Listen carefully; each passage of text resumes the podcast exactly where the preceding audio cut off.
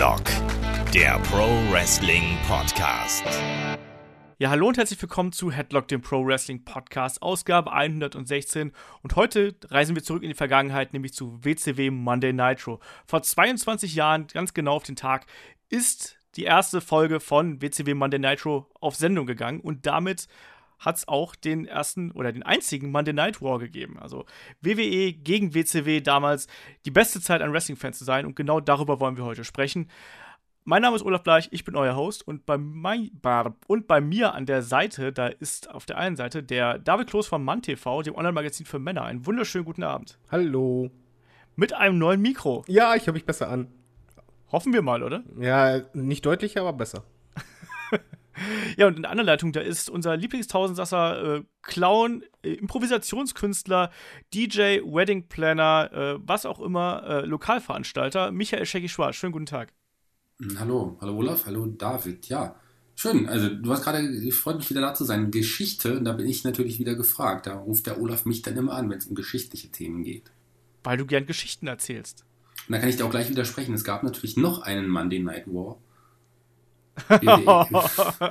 ein paar Tage lang. Aber egal. Das ist ein anderes Thema. Das ist vielleicht ein Thema für einen anderen Podcast. Der, der hat aber auch genau nur zwei Monate gedauert und war, glaube ich, auch ein sehr einseitiger Krieg, weil der andere den gar nicht erkannt hat. Das ist richtig. Es gibt auch einseitige Kriege. Ja. Bevor wir uns hier das ging, wir sprechen jetzt über den guten Monday Night War von äh, WWE gegen WCW und natürlich nicht um den traurigen Monday Night War von äh, WWE gegen Impact. Wobei ich fand den gar nicht, äh, gar nicht schlecht. Ich weiß so, die erste Folge, das war spannend.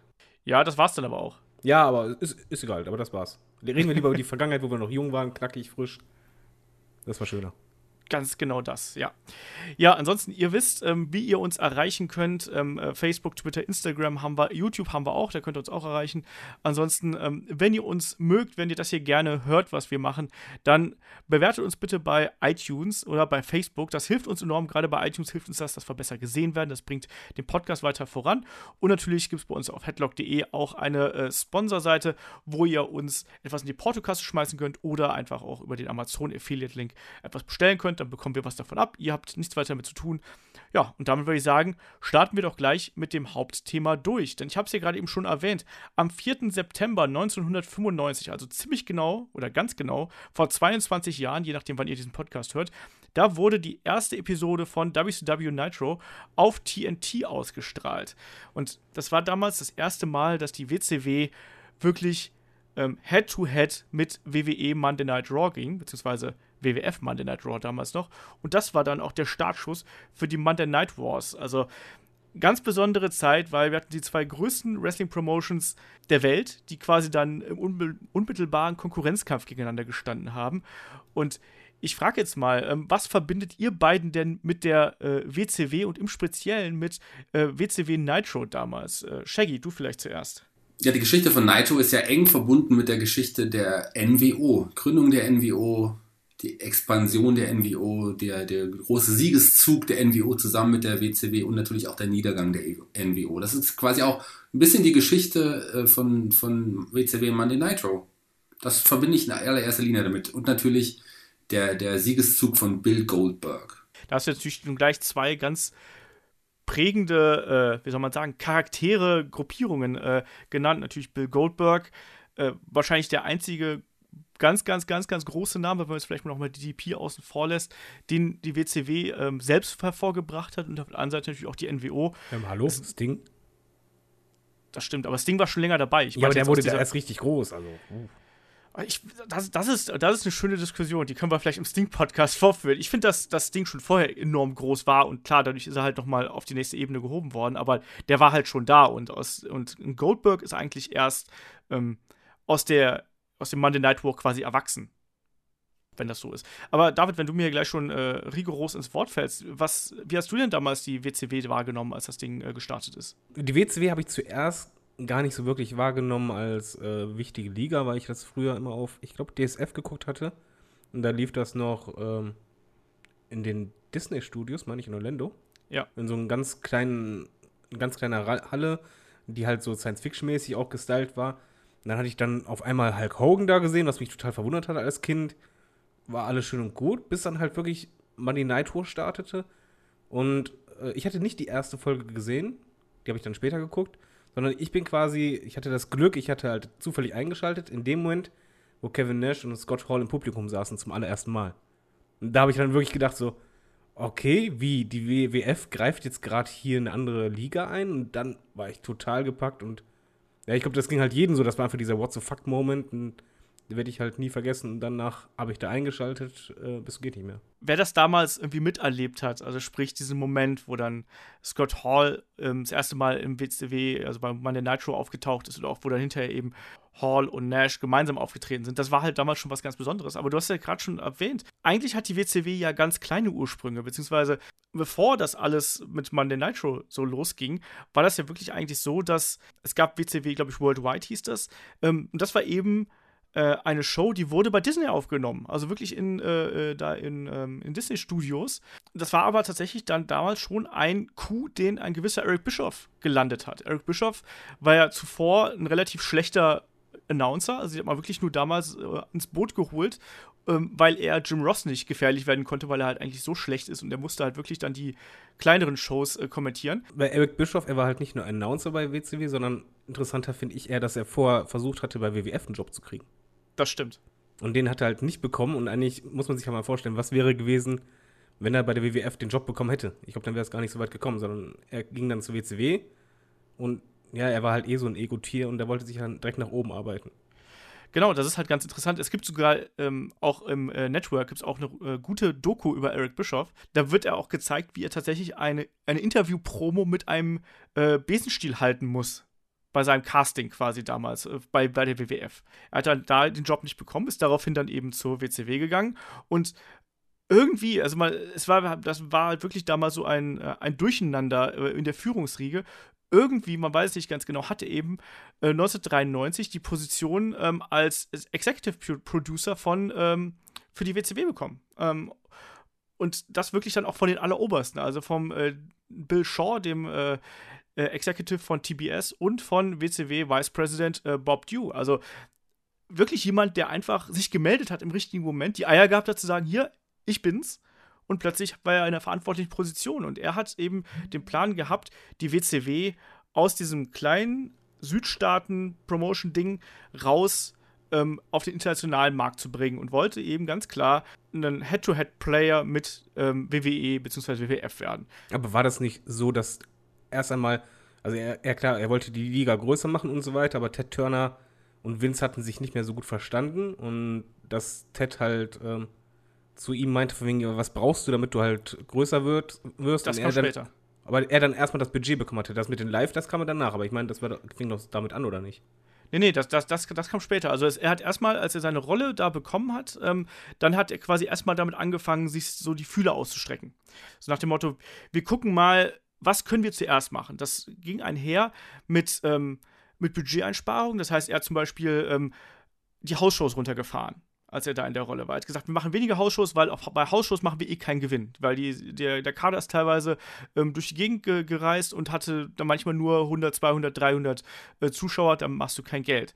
Und dann anschließend hat man eben geguckt, mit wem kann man äh, irgendwas machen. Und dann hat er eben die Zusammenarbeit mit Disney probiert ich musste ganz ehrlich sagen, als ich damals diese ersten Sendungen ähm, gesehen habe, ich glaube, das war auch im DSF, ich fand das ganz furchtbar. Ich fand diese Atmosphäre ähm, aus den Disney-Studios, fand ich ganz, ganz merkwürdig. Du hast es gerade mit futuristisch ähm, angedeutet, David. Ähm, Shaggy, wie hast, du hast wahrscheinlich auch die Shows damals gesehen. Ähm, wie hast du das damals äh, äh, wahrgenommen? Gerade diese Atmosphäre der Studios. Ich fand es auch ein bisschen seltsam. Ich konnte mich am Anfang auch noch nicht so dran gewöhnen. Es war futuristisch ist ein guter Ausdruck zu dem Zeitpunkt gewesen. Auch das Publikum wirkte nicht immer so enthusiastisch. Das waren ja auch dann Disney-Besucher quasi, die ähm, einfach im Studio waren und sich dann auch eine Wrestling-Veranstaltung angesehen haben. Aber mit der Zeit fand ich, hatte das seinen ganz eigenen Charme. Das waren die WCW Worldwide-Sendungen, glaube ich, die du ansprichst. So hieß, genau. hieß die Show damals auch. Ähm, ganz interessant. Und dann kamen ja nach und nach auch die, die etablierten Namen, die man aus dem WWF-Fernsehen kannte. Also ich hatte ja persönlich, ich habe ja tatsächlich mit der WCW angefangen.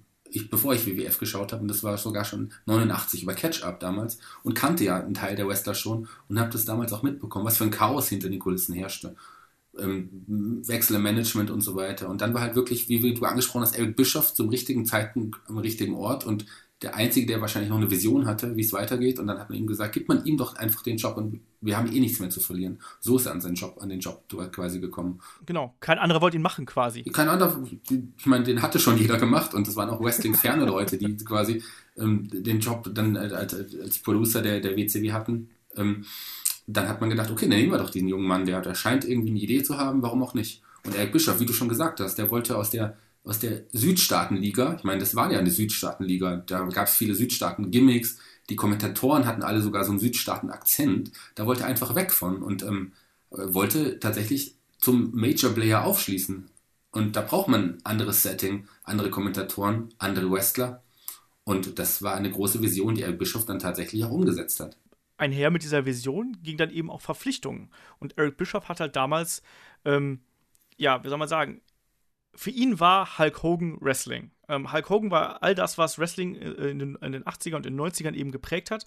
Und wir wissen, Hulk Hogan ähm, war damals, also wir sprechen jetzt so von 93, 94, gehörte er schon zur sehr alten Garde eigentlich und WWE bzw. WWF war halt in einem Generationenumschwung und Hulk Hogan drehte damals äh, Thunder in Paradise, also diese ganz furchtbare Serie, und Eric Bischoff hat Kontakt zu ihm aufgenommen und hat es dann tatsächlich geschafft, obwohl Hogan eigentlich schon fast so mit dem, mit dem Wrestling abgeschlossen hatte, hat es Eric Bischoff geschafft, ihn zu überreden. Wahrscheinlich auch mit genug Geld, oder auf jeden Fall mit genug Geld. Also, wenn man sich die Dokus anguckt, dann sagt Eric Bischoff, ja, es war ein sehr guter, gut dotierter Vertrag. Und Hogan sagt so, nein, das war meine Liebe zum Wrestling, die wieder entfacht worden ist. So, ja, ja. Ähm, naja, auf jeden Fall hat es Eric Bischoff geschafft, Hulk Hogan zur WCW zu bringen. Und Hulk Hogan war damals, 1994, noch ein riesiger Name. Man muss sich das halt vorstellen, dass der quasi ja noch, ähm, ja, vier Jahre vorher ähm, noch WrestleMania 6 gehighlined hat, ähm, auch WrestleMania 7 noch Titelmatches äh, bestritten hat, ähm, WrestleMania 8 genauso. Also der war noch ganz dicht im Gedächtnis der Menschen verhaftet. Aber ich würde war, die Serie nicht unterschätzen, ganz ehrlich. Auch wenn es eine grausige Serie weiß, war, aber zu der Zeit klar. hatte die echt gute Einschaltquoten und kam dann auch in Deutschland und Co. Das war halt mit, mit Hulk Hogan hat er nicht nur eine Wrestling-Legende geholt, sondern halt auch jemand, der halt irgendwie weltweit im Fernsehen zu sehen war. Das heißt, damit hat er nicht nur die Wrestling-Fans erreicht, sondern halt wirklich einen Impact gehabt. Und die Meldung ging halt auch durch die Mainstream-Medien. Also da hat er sofort mit diesem einen Deal eine sehr hohe Aufmerksamkeit erzielt. Ja, man muss halt ganz klar sagen, Hulk Hogan ist eben ist und bleibt einer der ganz, ganz großen Stars im Wrestling und auch einfach in der Popkultur. Ich meine, jeder kennt Hulk Hogan. Machen wir uns da nichts vor. Ähm, es ist nicht immer nur heutzutage ob der positiven Dinge, aber jeder Mensch kennt Hulk Hogan. Und als der rübergekommen ist, hat das dann eben ähm, einen riesen Impact gehabt. Und da sind auch die, die Quoten sind gestiegen. Ähm, ähm und auch Merchandise-Umsätze und all das, was damit zusammenhängt, ist gestiegen. Und im Endeffekt hat es ähm, die WCW dann geschafft, so mit ähm, innerhalb von, na, so zwei Jahren, nach dem anderthalb Jahren ungefähr, ähm, immerhin von einem Unternehmen, was vorher dicke rote Zahlen geschrieben hat, auf einmal zumindest bei plus minus null rauszukommen. So, was ja schon mal eine Steigerung ist, ne? Weil dann sind auch noch mehr Stars rübergekommen. Ich kann mich daran erinnern, ich glaube, Hexer Jim Duggan ist rübergekommen und ganz viele Kumpels von, von, von Hogan auf jeden Fall. Der Macho Man Randy Savage ist auch rübergekommen. Ähm, auch ein großer Name noch. Der durfte auch bei WWE nicht mehr in den Ring steigen. Vince McMahon hat ja gesagt, wir wollen dich nicht mehr im Ring sehen. Und er wurde dann ja quasi als ähm, zum Kommentatoren degradiert. Und auf einmal, äh, ja, hatten wir wieder die Mega-Powers zusammen. Also Hulk Hogan und Randy Savage, ich glaube, generell kann man sagen, man konnte da schon die Taktik sehen, die halt äh, Eric Bischoff halt an den Tag gelegt hat. Einfach, er hat ja im Grunde genommen die Stars, die halt äh, WWF groß gemacht hat, aber die freie waren, rübergezogen.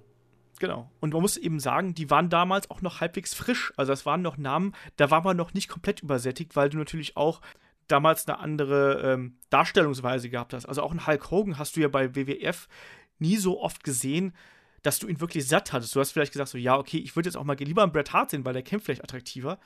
Aber ähm, letztlich war ein Hulk Hogan auch immer noch eine Riesenattraktion, genauso wie Randy Savage. Also, Shaggy, wie hast du das damals äh, gesehen, als dann die beiden äh, großen Männer darüber gekommen sind? Auch gerade im, da war auch Ric Flair war auch noch da und ich weiß nicht, wer alles ich, ich, fand das damals schon eine große Sensation, dass ein, ein Hulk Hogan kam. Das wurde ja auch groß zelebriert, damals noch in der WCW-Sendung. Da gab es Hogans ersten Auftritt, wurde ja auch eine Limousine reingebracht. Also es wurde richtig groß gefeiert. Und das war schon eine große Überraschung damals, dass so, ein, so eine Verpflichtung gelungen ist. Ich meine, man muss dazu sagen, Hogan hat ja auch im Vorfeld bei der WWE auch nur noch unregelmäßig gekämpft.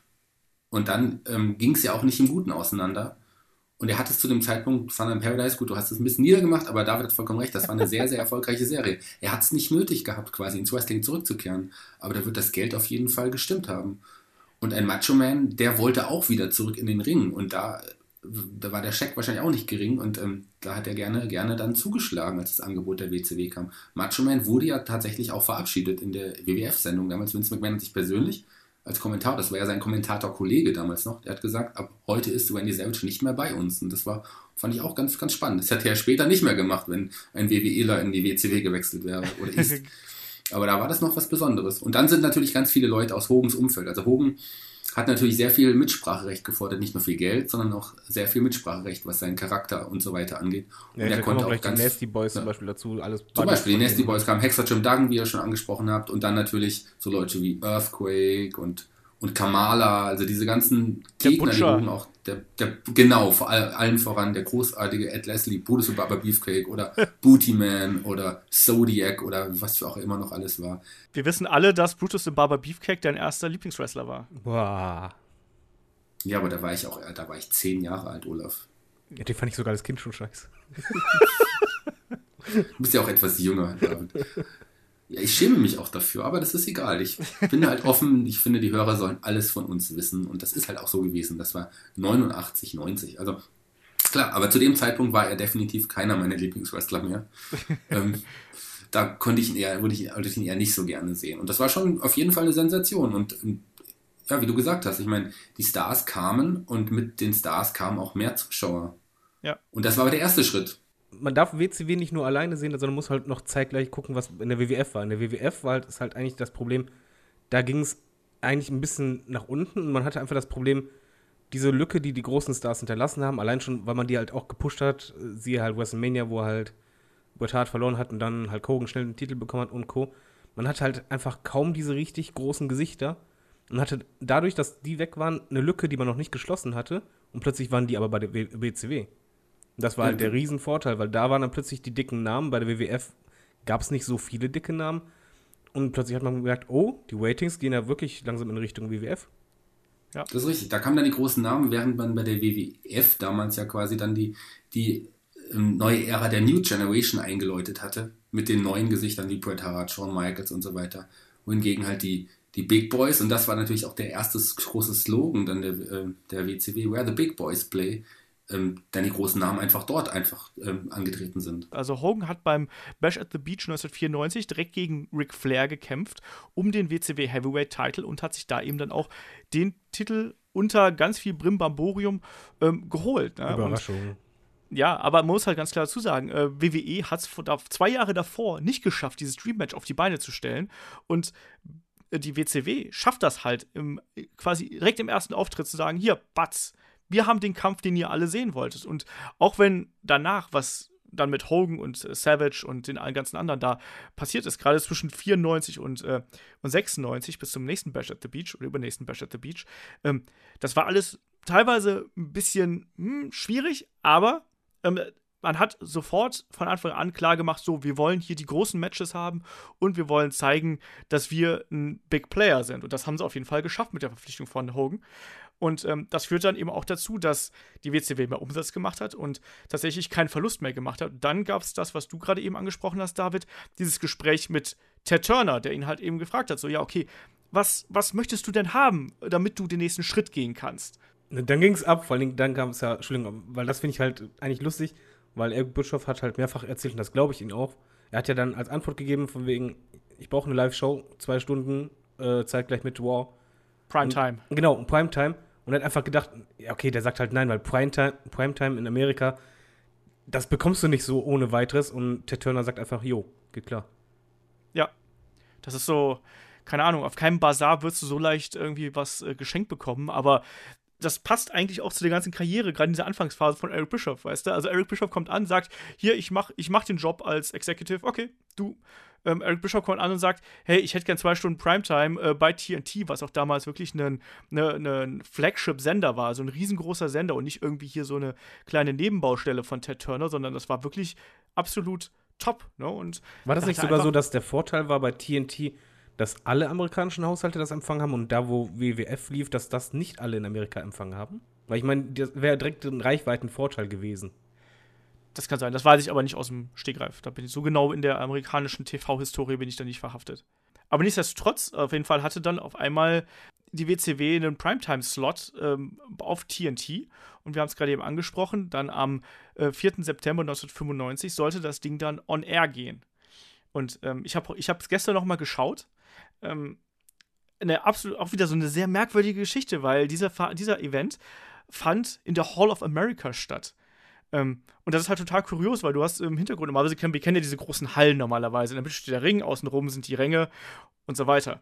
Und da ist es dann so gewesen, da hast du auch den Ring und außenrum die Ränge, aber dann hast du hinten im Grunde noch so Rolltreppen und so Glasfassaden, wo Leute vorstanden. Also ganz, eine ganz merkwürdige Atmosphäre.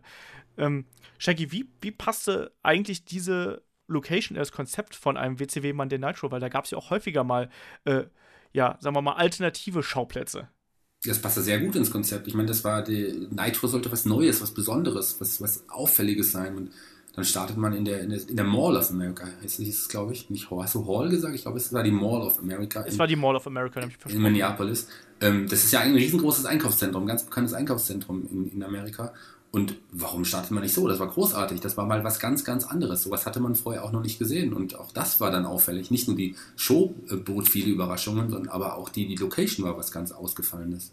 Ich ja. finde vor allen Dingen unterstreicht das ein bisschen das, was Eric Bischoff direkt vorhatte, weil er hatte halt vor, das Ganze realistischer zu machen. Und das ist halt eine ganz andere Situation, wenn halt die Wrestler wirklich zwischen den ganz normalen Leuten halt durchgehen. Und später kam halt Lex Luger auch ganz normal gekleidet, einfach da durch.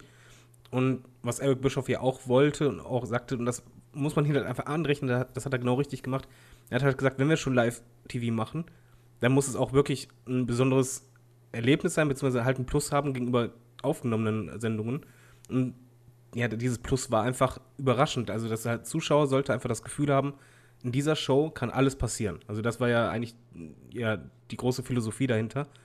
Und ja, die erste Show hat im Grunde genommen genau das wiedergespiegelt. Die, du hast halt nicht erwartet, dass es in so einer Location stattfindet. Du hast die Matches bzw. die Karten nicht erwartet, auch das, was am Ende passiert ist. Es war halt wirklich direkt die erste Sendung, wo so viel passiert ist, wo du einfach Zuschauer dachtest, okay, da ist echt alles möglich. Das war ein Riesenvorteil gegenüber der WWF. Genau, also ähm, Eric Bischoff hat ja diverse also Bücher rausgebracht und er hat ja auch dann ähm, diverse Male über seine Philosophie hinter diesem ganzen Konzept von äh, WCW Nitro gesprochen und hat da das Wort Sarsa benutzt, also S-A-R-S-A. Und das steht für die Worte Story, also die Geschichte, ne? also sprich, Leute wollen eine Geschichte erleben. Dann Anticipation, ähm, die Erwartungshaltung. Also er hat das mit, mit Weihnachten verglichen. Das heißt, ähm, du, wart, du erwartest, du willst das einfach, dass dieser Event passiert, dass diese Show kommt. Also du freust dich auf etwas.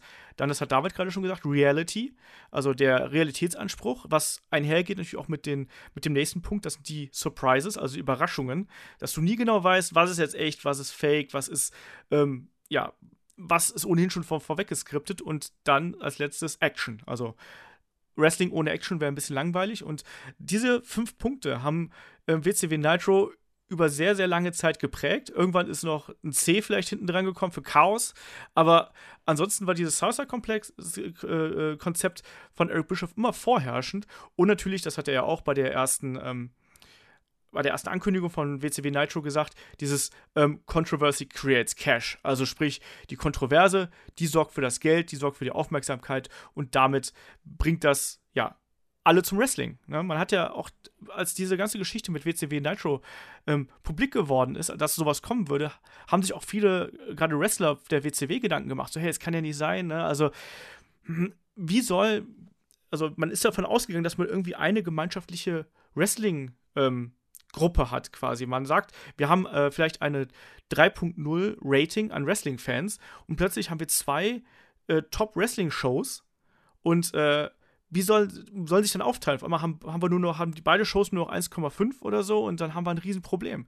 Und im Endeffekt hat man da nämlich rausgefunden, nein, es gibt viel mehr Wrestling-Fans. Es gibt nämlich WCW-Fans und es gibt WWE, WWF-Fans. Ähm, man hat da auch, das war auch neu innerhalb der TV-Landschaft, dass man das so erkennen konnte. Vorher hat es das ja nie den Versuch gegeben. Und hier war es dann ganz klar erkennbar, dass offensichtlich es mehr Wrestling-Fans gibt, als man erwartet hat. Und dass auch viele auf diesen ähm, Zug aufgesprungen sind oder vielleicht sogar zum Wrestling zurückgekommen sind. Vor allen ähm, Dingen die WCW hat ja auch versucht, nicht nur diese eine Zielgruppe anzusprechen, sondern die sind halt durch diesen Realitätsbezug kamen halt immer mehr auch die älteren Teenager rein. Und das war bei der WWF halt nicht so, muss man halt ehrlich sagen. Ja, absolut. Also da hat man natürlich damals wirklich bei WWF äh, mal abseits von einem Bret Hart, von einem Shawn Michaels und Owen Hart und so, ähm, hatte man da eben auch viele Comic-Charaktere. Gerade in der Mid- und Undercard war das natürlich so, dass das eher auf die jüngere Zielgruppe zugeschnitten war, während ähm, die WCW relativ schnell eigentlich, also ich sage jetzt relativ schnell bedeutet von diesem äh, Debüt von WCW Nitro 95 innerhalb eines Jahres eigentlich viele dieser Comic-Charaktere abgelegt hat. Also da gab es halt noch sowas wie einen Shark oder hier den Meng und ich weiß nicht was. Ähm, die gab es noch. Gesamten Dungeon of Doom. Genau. Wie, wie, wie ist der Mortal Kombat-Typ? Glacier, der kam aber später. Der kam viel später. Das war schon, das war schon später Nitro-Zeit. Also, aber der Dungeon of Doom war ja dann noch allgegenwärtig. Aber im Laufe der ersten Monate von Nitro hat er sich dann auch verlaufen und dann kamen, wie David und, und Olaf schon richtig gesagt haben, dann kamen die realistischen Charaktere. Während bei der WWF einfach noch die, die Clowns, die, die Cowboys, die Indianer, die Müllmänner, die bösen Eishockeyspieler und was es da alles gab, die Klempner. Das war die. Der, so, der so Mantor war, glaube ich, auch noch damals unterwegs, oder? Genau halb Stier, halb Mensch. Ja, den Berserker. Zahnärzte bei der WWF, also. Es gab Zahnärzte, böse Zahnärzte. Es gab zwei Undertaker und all sowas. Aber da bleibe also. ich, das fand ich cool. ja, der eine mag die Friseure, der andere mag die zwei äh, Undertaker, man weiß es nicht. Aber es war auf jeden Fall einfach frisch, es war was anderes. Man muss ja auch dazu sagen, WWF zu dem Zeitpunkt, die haben ja versucht, auch immer mehr Geld zu sparen. Und die sind ja auch immer mehr halt, ja, live ist halt sehr teuer. Und ähm, das war halt der Vorteil bei WCW, die hatten halt Portemonnaie, da wusstest du, okay, wir können das live durchziehen wie sonst was. Und bei WWF war einfach, Taping ist deutlich günstiger. Ja. Klar, hinter, hinter der WCW stand halt auch eine größere Firma, ganz klar. Aber man muss auch dazu sagen, dass die erste Nitro-Folge, ähm, die hatte keine Konkurrenz, weil an dem Tag lief gar keine, lief kein, keine WWE-Sendung, keine WWF-Sendung. Da war, die musste an dem Tag ausfallen. Ich glaube, da, es gab ja einmal im Jahr damals diese Hundeshow die immer übertragen wurde und ja. da durfte die WWE da nicht senden. Und genau deswegen hat sich die WCW natürlich auch diesen Termin ausgesucht, weil beim ersten Termin, wo die Leute auch Wrestling schauen wollen und wenn keine WWF läuft, dann schaut man halt mal das andere. Also hatten sie auch Beziehungsweise Eric Bischoff. Ich glaube nicht mal WCW allgemein, sondern das war echt, Klar. das ist so ein typischer Eric Bischoff-Move. In dem Fall war sowieso alles, was da passiert ist, erstmal auf die Ideen von Eric Bischoff ähm, gezogen quasi. Der war hinter, stand hinter all dem und der hatte, hatte natürlich die Ideen. Klar, hat er sich diesen Termin noch extra ausgesucht. Ja, und er hat ja da auch direkt abgeliefert, muss man mal ganz klar sagen. Also, und ich habe gerade dieses äh, Konzept von ihm angesprochen, diese Philosophie, und die konntest, die konntest du sofort in dieser Show wiedererkennen. Wir haben gerade ähm, das Debüt von Lex Luger angesprochen, der halt eben noch ein paar Tage vorher noch beim WWF-Programm war der dann plötzlich aufgetaucht ist. Der war sogar am Tag davor, an dem Sonntag davor, hat er noch bei einer Hausshow angetreten, aber ohne Vertrag noch quasi. Er hatte keinen neuen Vertrag unterzeichnet und Sting, der ja ein sehr, sehr guter Freund von Lex Luger war, wusste das und Sting hat Eric Bischoff angesprochen und gesagt, hey, Lex Luger, der ist eigentlich quasi gerade vertragsfrei, lass uns den doch holen. Und Bischoff hat natürlich genau diesen Termin dann auch genutzt für das Debüt von Luger. Und die haben auch, man muss ja sagen, als das Debüt war, haben die Kommentatoren halt auch ganz anders reagiert. Das war halt nicht von wegen, wie man bei einer Show reagiert, sondern dieses, was macht der denn hier? Was, was soll das denn? Was, was bedeutet das? Also die haben halt sehr viele Fragen in den Raum geworfen, aber nicht beantwortet für den Zuschauer. Und das halt halt das Ganze noch mehr gepusht, beziehungsweise diese Fragen hatten sich dann halt auch ins Hirn von den Zuschauern eingebrannt, von wegen, okay, ist das jetzt gerade echt oder ist der jetzt äh, doch da oder sonst was? Man muss ja dazu sagen, damals Internet war halt nicht wirklich verbreitet. Da gab es halt manchmal Hotlines, wo man anrufen konnte. Aber das war es auch schon und du konntest halt nur dir selber einen Eindruck von dem machen, indem du halt einfach eingeschaltet hast und dann halt gedacht hast, okay, wie ist das denn jetzt? Und das wirkte halt verdammt real. Ja, man wusste halt nicht genau, warum ist Lex Luger jetzt gerade hier. Wir haben den doch noch letzte Woche im äh, WWF-TV gesehen. Und das war damals schon so, da, sowas erwartete man damals nicht, sondern. War das äh, nicht, Entschuldigung, ist nur eine Frage, weil sonst vergesse ich das wieder, alter Mann, weißt du ja. Ähm, war das nicht sogar so, dass die das Match, also die beiden Wrestler, was total untypisch eigentlich ist, abgebrochen haben? Als er aufgetaucht ist? Es ist, ja, der, das, da, standen gerade, das ist die andere Geschichte, also standen gerade Sting und Ric Flair im Ring und wollten eigentlich gerade anfangen und da kam quasi einfach Lex Luger raus, äh, du hast gerade gesagt, durchs Publikum und blieb einfach eigentlich im, im Gang stehen. Und ähm, ja, also Sting und Ric Flair haben das dann auch äh, dahingehend verkauft, dass sie eben einfach im Ring stehen geblieben sind und haben nicht ihren Stiefel durchgezogen oder sonst irgendwas, sondern äh, waren auch erstmal total verwundert und haben das eben da auch noch mitverkauft. Das war kein normales Debüt, wie man es halt damals kannte, so. Also das gab es so in dieser Form nicht, weil, äh, also bestes Beispiel, ähm, wenn du an Lex Lugers Debüt bei WWE damals gesehen hast, bei der World Wrestling Federation, ich sag mal WWE aus Gewohnheit, ähm, da wurde er vorher groß angekündigt und dann hatte er den Auftrag, Auftritt ja beim äh, Royal Rumble 93 als Narcissist gehabt, wo er dann ganz groß posiert ist oder sonst irgendwas. Also sprich, man hat meistens Debüts angekündigt und hier hat man einfach gesagt, so nein, wir lassen das wirken und wir spielen damit, dass das überraschend ist und äh, ja, nutzen das zu unserem äh, Vorteil aus und zugleich ordnet man ihn damit natürlich auch, dass er quasi bei einem Match zwischen den zwei Topstars, mal abgesehen von Hulk Hogan mit äh, Sting und Ric Flair, in den Ring kommt, ist Lex Luger natürlich gleich auf einer Ebene, mal abgesehen davon, dass Lex Luger ja eh eine lange Historie mit WCW gehabt hat, ja, sogar ein ehemaliger Four Horseman. Ähm, ja, entsprechend hat das eigentlich gepasst. Ähm, Shaggy, wie hast du damals das, das Debüt wahrgenommen von Lex Luger? Also ich war auch, wie, wie, wie David hat gesagt, es gab ja noch kein Internet in dem Sinne und ich hatte leider auch nicht das Geld, bei den Hotlines anzurufen. Ähm, ich war super überrascht. Ich meine, ich konnte mit, Lex Luger hatte sich ja kurz zuvor bei der WWF noch im, äh, im Team mit, mit Davy Boy Smith, mit ihr als Light Powers zusammengefunden. Und ich dachte, daneben machen sie jetzt groß in Kampf um die Tag Team Titel aus, aber nein, das Team gab es nicht lange und plötzlich steht ein Lex Luger bei der Konkurrenz, bei der WCW in deren ersten Sendung einfach da und, und, und ist als überraschender Mensch einfach plötzlich da aufgetaucht. Ich konnte es damals nicht fassen. Und er hat später ja, er hat später, glaube ich, noch ein Main Event in der Sendung auch nochmal eingegriffen und hat danach ja noch ein ganz interessantes Interview gegeben, was ich, was ich irgendwie damals die, um der Tragweite nicht bewusst war. Er hat sowas gesagt wie, er ist es satt, er ist satt, mit den, mit den Kindern zu spielen. Er möchte jetzt mit den genau. großen Jungs abhängen. So. Also, I'm sick and tired of playing with the kids. I want to play with the big boys. So, und äh, ja. Die Richtung äh, sollte, genau. die, für, sollte sich die WCW dann richten. Ja, also er hat dann zum Ende hin ähm, im Main Event gab es dann, da gab es Hulk Hogan gegen Big Baba, also gegen den Big Bossman damals in der äh, WCW-Reinkarnation. Und anschließend gab es dann eben, äh, ja, Durcheinander mit dem Dungeon of Doom, den haben wir gerade eben schon angesprochen. Äh, und da hat eben dann äh, Lex Luger auch eingegriffen. Da gab es auch diesen Moment, wo ähm, Luger und Hogan quasi im Kampf gegen Dungeon of Doom Rücken an Rücken gestoßen sind und beide drehen sich um und äh, deuten an, dass sie sich schlagen wollten. Und äh, da wusste man schon so, ah, okay, das, das ist, man weiß nicht genau, wo Lex Luger hingehört. Ne? Und mit dieser Geschichte hat man eben auch gespielt, in einer Zeit, wo eigentlich die Babyface- und Heel-Rollen immer klar verteilt waren, war Lex Luger lange Zeit jemand, bei dem man nicht genau gewusst hat, wo der eigentlich hin will. Ist er jetzt auf Seiten von Hogan, dann ist er ein guter. Ist er vielleicht nicht, dann ist er auf Seiten von, von äh, äh ist er vielleicht ein Böser. Ähm, vielleicht ist er aber auch noch mit Sting befreundet, das wusste man, das hat man auch ganz klar thematisiert. Also man hat da schon die Grenzen so ein bisschen noch nicht eingerissen, das kam erst später, aber man hat da schon so ein bisschen dran gewackelt, sagen wir es mal so.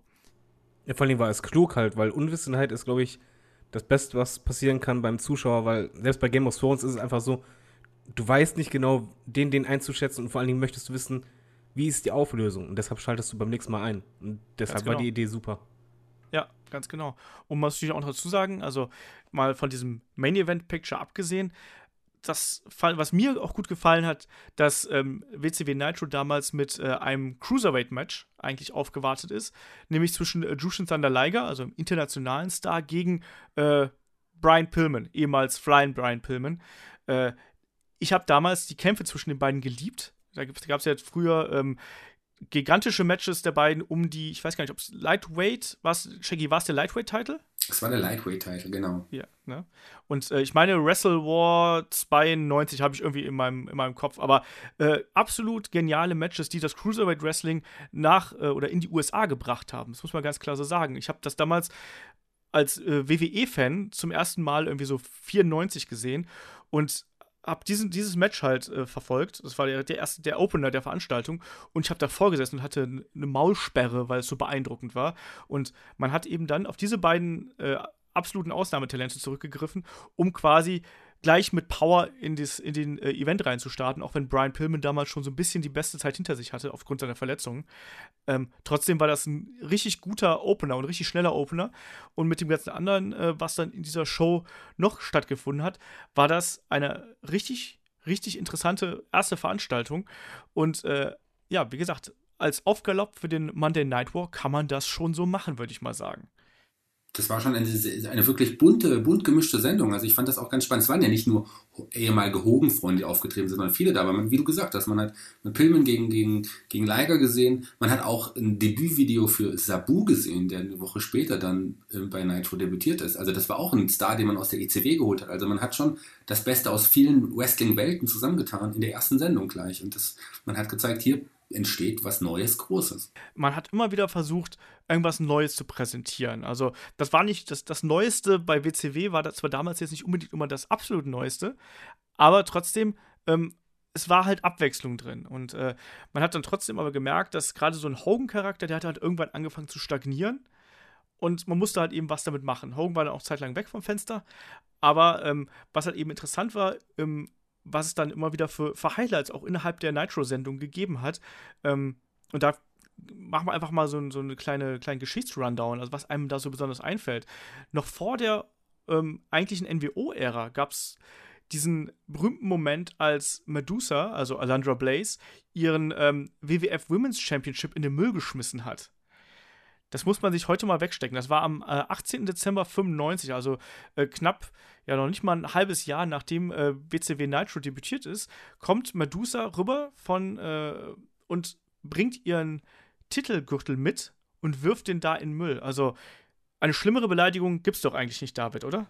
Äh, nein, eigentlich nicht. Man muss aber doch, also ich finde den ganzen Kontext dabei, der ist halt eigentlich interessant, weil zum einen war das halt die bekannteste Wrestlerin der Welt eigentlich. Und die war halt in der WWF. Ähm, und als sie das halt gemacht hat, das war halt, ja, wie soll man sagen, das war extrem rebellisch einfach und so in your face, respektlos. Man muss halt da einfach ehrlich sagen, rebellisch, in your face und respektlos, das ist halt was, was wirklich diese jung erwachsenen Männer anspricht, vor allen Dingen, die das halt gerne sein wollen oder gerne sind. Und zusätzlich muss man halt auch sagen, was ihr, ob ihr das im Kopf habt, auch ihr Outfit war ganz anders als in der WWF. In der WWF halt mhm. sehr brav, sportlich und da war das schon eher sehr sexy auch und, und selbstbewusst. Und das war was ganz anderes. Und du hast eigentlich bei dem Moment richtig gemerkt, auf welche Zielgruppe die immer mehr abzielen wollen. Ja, also sie war ja dann auch klar, ähm, du hast es gerade gesagt, ne? Alondra Blaze war ja eigentlich so ein so eine Superheldin, würde ich jetzt einfach mal sagen, ne? Aber halt eben nicht sexy, sondern äh, in erster Linie halt eben eben stark und selbstbewusst, aber eben alle sexuellen Attribute waren halt da weg und da wirkte sie halt einfach äh, stark, aber eben auch irgendwie, da war noch mehr dabei und dazu auch noch so tough, dass sie äh, ja da auch die Eier gehabt hat, einfach den, den Gürtel mitzubringen. Ne? Also Eric Bischoff ähm, hat das ja dann, also sie hat ihm ja gesagt, sie hat den Gürtel noch, soll ich den da lassen oder nicht? Und er so, nee, nee, bring den mal mit, bring den mal mit. Und ja, dann landete der Gürtel im Müll. Und spätestens das war natürlich dann eine ganz klare Kriegserklärung eigentlich. Ja, vor allem ähm, ging Eric Bischoff in dem Moment über jede Grenze hinaus, die je jemand in einem Konkurrenzkampf gemacht hat. Weil das war ja. einfach so, wie soll man sagen, er, er, war der Erste, der wirklich einen Schlag unter der Gürtellinie gelandet hat. Und dem war es auch piep egal. Das hast, du auch gemerkt. Während der Promo hat er ja auch gelacht und so weiter. Und das war einfach, ja, nicht nur die Aktion war respektlos, sondern einfach, dass du so, ja, solche Eier hast und einfach so egoistisch bist oder auf, auf dich bezogen bist, dass du einfach sagst, mir ist piep egal, was andere denken. Wir ziehen alles durch und wir können auch alles machen. Und da, dadurch wurde die WWE zu einer, äh, WCW zu einer Riesengefahr und auch fürs Publikum du, du hast ja als Zuschauer auch gemerkt, von wegen, okay, die sind bereit, wirklich alles zu machen, um halt gegen WWF anzutreten. Shaggy, hast du das damals schon so wahrgenommen, dass das, äh, dass der Konkurrenzkampf da war? Also hast du das damals schon so richtig interpretiert? Ja, der Konkurrenzkampf war allgegenwärtig. Ich meine, man hatte zu dem Zeitpunkt, es gab ja auch, an, fand ich die Einschaltquoten anging, gab es ja von der Debütsendung einfach ein Kopf-an-Kopf-Rennen. Also es war ja so ein Hin und Her. Es ist ja nicht so, dass die WCW von Anfang an viel niedrige Einschaltquoten hatte, sondern sie waren tatsächlich irgendwie in der Nähe der WWF-Einschaltquoten, manchmal sogar ganz knapp drüber. Es war wirklich so ein Hin und Her. Und als dann Medusa da aufgetreten ist, ähm, das ist schon eine respektlose, aber coole Aktion gewesen, muss man sagen. Und sie sagte dann ja auch, sie hat auch irgendwie keinen Bock mehr, um den unwichtigen Titel anzutreten, mit anderen Worten. Und dann sagte sie auch, sie ist jetzt da, where the big, where the big girls play, sagte sie sogar noch. Und das heißt ja dann auch immer was.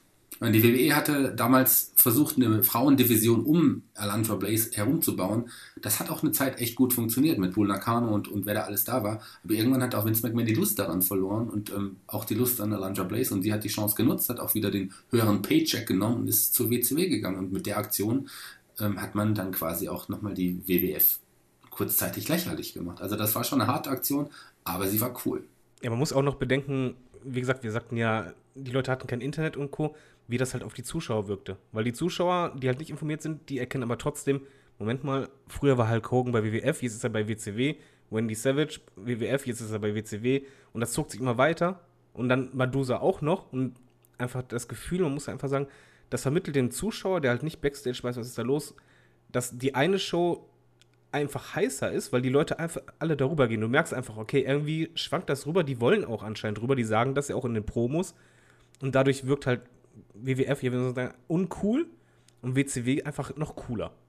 Ja, ist ja auch ganz klar, ne? wenn das große, wenn das große Talent wechselt, dann äh, wirkt sich das auch auf die Stimmung nicht nur bei den Zuschauern aus, sondern natürlich auch innerhalb des Lockerrooms. Ne? Und ähm, bei WCW hat man dann eben auch gemerkt, dass äh, sich da etwas anbahnt und man hatte das Geld gehabt. Man braucht aber neue Stars. Ne? Also man hat dann auch gemerkt oder man hat auch erkannt, dass natürlich ähm, sich ein Hogan so ein bisschen abgenutzt hat, dass auch ein Savage nicht mehr ewig ähm, in dieser Form so ziehen würde. Und deswegen brauchte man neue Stars.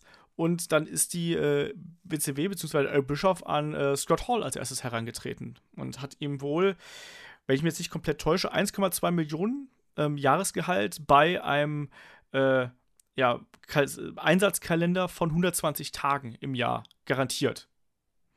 Und man muss halt dazu sagen, dass das eben damals ähm, eine A horrende Summe waren, also 1,2 Millionen Dollar war äh, riesig viel Geld und eben ein 120-Tage-Schedule. Äh, bei WWE haben sie wohl mindestens 300 gearbeitet, wenn nicht sogar noch mehr. Also da kann man schon verstehen, dass sie schwach geworden sind.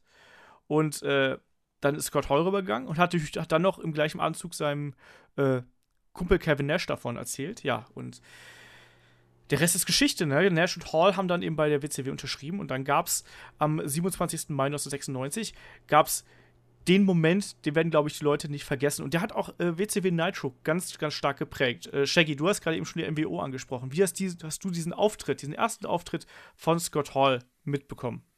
Ganz klar, das ist, glaube ich, der, der größte Moment der, der Nitro-Geschichte. Das ist ein Moment, der sich in mein Hirn eingebrannt hat. Da gab es, während der Nitro-Sendung gab es einen Kampf, du hast gesagt, am 27. Mai, 96, genau so war es. Ja. Ein Kampf zwischen, ich glaube, es war Mike Ines und, und Stephen Dunn. Genau, ja, Mike Ines als der Mauler. Der Mauler, genau, das waren aber auch zwei ehemalige WWEler. Ja. Mike Ines oder der Mauler, ehemals ähm, Bo Beverly von den Beverly Brothers und Stephen Dunn, also glaube ich als Steve Doll, nee, Quatsch, Stephen Dunn hieß ja bei, bei der WWE. Das war Well genau. Done, auch so ein Tag Team. Well done. Genau. Muss, müsst, müsst ihr nicht kennen, aber so. Ich kenne die noch. Du kennst sie noch. Ja, klar kenne ich die noch. Die waren aber auch nicht so lange bei der WWE. Egal, auf jeden Fall gab es einen Kampf von den beiden. Der die auch das Publikum eine, Fisch, eine fesche Fliege. Stimmt, die hatten eine Fliege und, und die hatten so ähm, Kiss, so, so, so, so Lippen auf der Hose, glaube ich, noch irgendwie. Es kann sein, ja. Ich weiß es nicht mehr genau. Auf jeden Fall, das gehört es aber eigentlich zum Gimmickmüll und hat tatsächlich, beide haben keine große Rolle in der Naito-Geschichte gespielt, deswegen gehen wir über die beiden hinweg. Aber Scott Hall, das Publikum hat sich nicht für den Kampf interessiert und plötzlich taucht da jemand auf, den das Publikum kannte. Der läuft da einfach durchs Publikum und dann steht er plötzlich da. Ein, ein, ein das ist doch Razor Ramon, den kennen wir doch aus der WWE-Geschichte. Und das ist ein ganz großer Moment. Und er hat ja da auch schon angedeutet, er ging dann, glaube ich, noch zu den Kommentatoren und angedeutet, hey, das ist erst der Anfang. Ich bringe noch meinen großen Kumpel mit. So. Und dann ist er wieder verschwunden. Und das war, das sorgte für ein riesengroßes Aufsehen damals. Und das ist, glaube ich, einer der Eckpfeiler, warum Naito dann auch ewig lange erfolgreicher war als, als die WWE-Sendung. Ja, es ist auch interessant, dass er im Vergleich zu anderen äh, Debüts ähm, gerade zur damaligen Zeit, er ist eben nicht, also Scott Hall ist nicht irgendwie in den Ring sofort gestiegen, sondern Scott Hall ist erstmal schnurstracks ans Mikrofon gegangen und hat eben gesagt, ähm, was nochmal, ich, ähm, das Wichtigste erstmal, ihr wisst, wer ich bin. Genau, das ihr wisst, wer Beste. ich bin, und ihr, aber ihr wisst nicht, warum ihr hier, warum ich hier bin. Das war's. Ich habe gerade den, den, versucht, den Wortlaut im Englischen zusammenzuklauben. Ich habe es aber gerade nicht in meinem Hirn zusammengekriegt. Aber dieser Moment, ich, ich weiß auch, wie ich habe da als Kind davor gesessen. Ich habe so, was passiert denn jetzt hier? So, ich, das ist doch Razor Ramon, der, der sieht doch genauso aus. Der hat seinen Zahnstocher im Mund und der hat die gleiche Frisur, der spricht mit dem gleichen Akzent und so. Und er hat keinerlei tätliche Aktionen gemacht, sonst was keine Gewalt. Er ist einfach nur in den Ring gegangen. Ähm, genauso wie beim Debüt von Lex Luger. Die beiden ähm, äh, Kämpfer im Ring haben einfach nur den, den Ring verlassen, dass Scott Hall allein im Ring stand. Und dann kam halt diese legendäre Promo. Und als Zuschauer, oh, da hast du halt Gänsehaut bekommen damals. Ne? War, das, also, war das nicht sogar die Promo, wo er dann sagte, von wegen, ihr wollt einen Krieg, dann kriegt ihr den Krieg? Das kam, glaube ich, äh, später. Aber, also generell muss das später. Ich glaube, das kam, als Nash dann auch schon dazu kam. Genau. Aber, aber das war, also generell muss man halt sagen, das war ja ein langer Engel und das finde ich halt, das ist auch das Bemerkenswerte daran. Die haben das richtig lange und langsam aufgebaut. Stück für Stück. Das war halt nicht so, okay, er kommt, nächste Show kommt Nash und dann hauen die direkt alles kaputt kriegen ein Match. Sondern das hat sich halt langsam aufgebaut. Die haben dann halt immer respektloser sich halt hingesetzt, haben dann ihre Tickets gezeigt und so weiter. Und immer halt stets in normaler Kleidung. Und die haben halt nie auch ihre Namen gesagt, sondern halt immer damit gespielt, von wegen, ja, ihr wisst ja, wer wir sind. Ihr wisst auch, wo wir herkommen. Das hat er auch gesagt. Und dann halt später das mit dem Krieg. Und dadurch war das halt einfach, du hast als Fan, als Zuschauer nur gedacht, okay, es passiert das halt wirklich. Und du hast halt nicht gedacht, Nitro ist das super, sondern du hast einfach gedacht, WWF greift jetzt wirklich Nitro an. Und zwar im realen Leben. Und das gab es noch nie. Und das war halt Gänsehaut schlechthin ja, man wusste halt damals einfach nicht, was da gerade passiert. Aber es war irgendwie einfach trotzdem faszinierend und einfach mega interessant. Und die darauffolgenden Wochen haben eben, man hat eigentlich nur auf diesen Moment gewartet. Also Nitro war immer dann ein solides Produkt, was die Shows angeht. Aber sind wir ehrlich, ich habe immer vor der Glotze gesessen. Ich habe immer darauf gewartet, dass irgendeiner von den, von Nash, Hall, beide, irgendwas das war, der, das war der Grund, weshalb ich eingeschaltet habe. Und da habe ich mir auch gerne mal zwei Stunden WCW Nitro angeschaut ähm, allein um diesen, diese 5-Minuten-Segment oder was auch immer, da ist ja nicht viel passiert meistens. Ne? Also bis zum Bash at the Beach im, äh, im Sommer, da gab es ja dann keinen ähm, großen, keine großen Attacken oder sonst irgendwas. Es gab eine Attacke beim Great American Bash, war das, glaube ich, wo, ähm, wo die beiden ähm, Eric Bischoff durch die Stage gepowerbombt haben. Aber ansonsten bei den Nitro-Sendungen war, war, das eher noch ein bisschen zurückhaltender. Ja, ne? wobei, die haben ja, die haben ja eine Sache gemacht, die halt auch noch Realbezug hat. Äh, die sind ja mit Baseballschlägern hingekommen.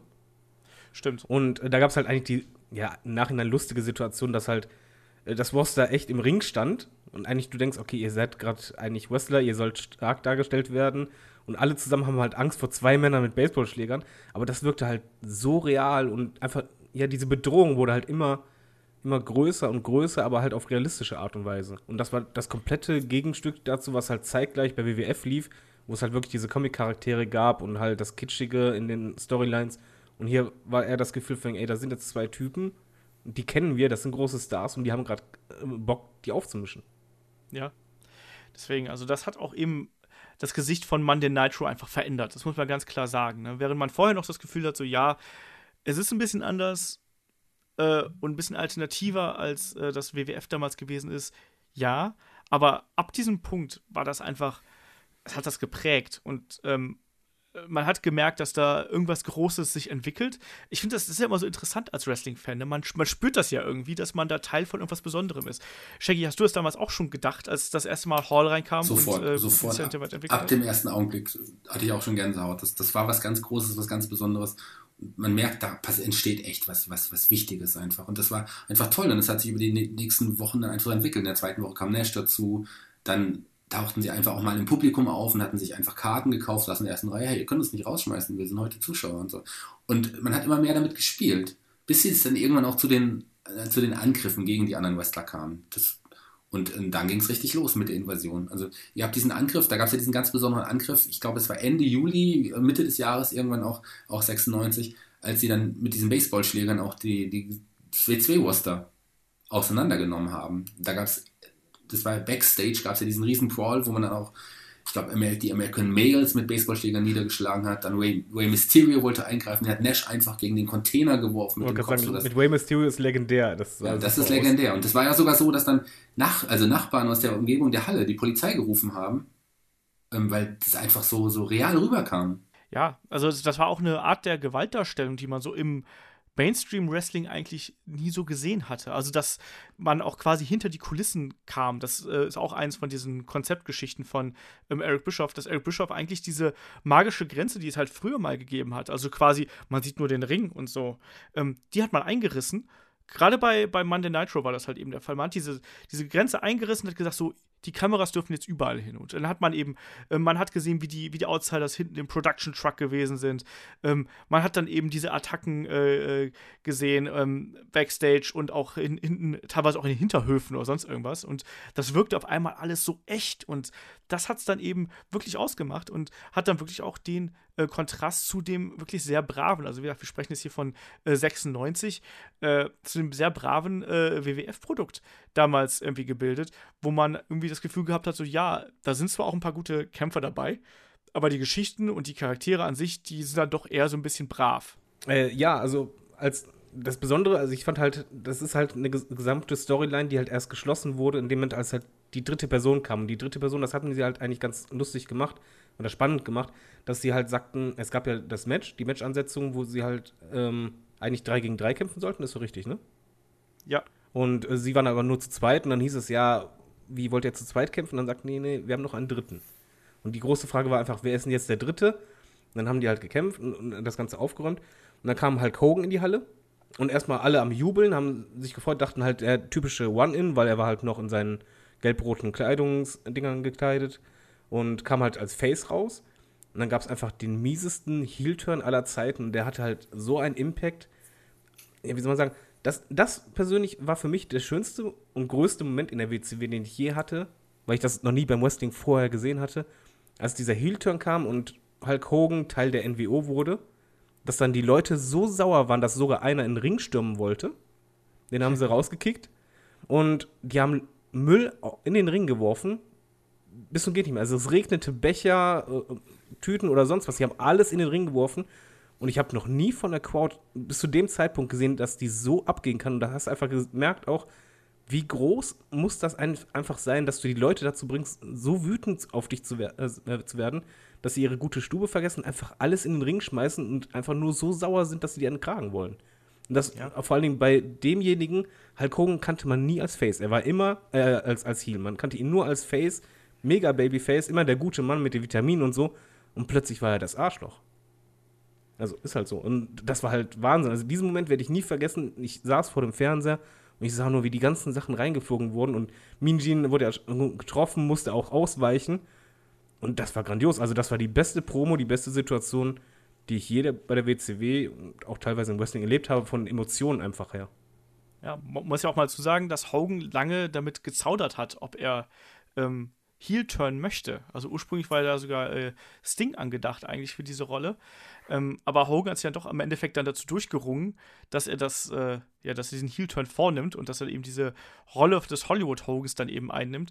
Und äh, das ist auch nochmal was, was äh, eigentlich die Karriere von Hulk Hogan nochmal komplett wiederbelebt hat, weil man hat eben schon in den Wochen davor gemerkt, dass die Crowd hat nur noch, sagen wir mal, so begrenzt Bock auf Hulk Hogan.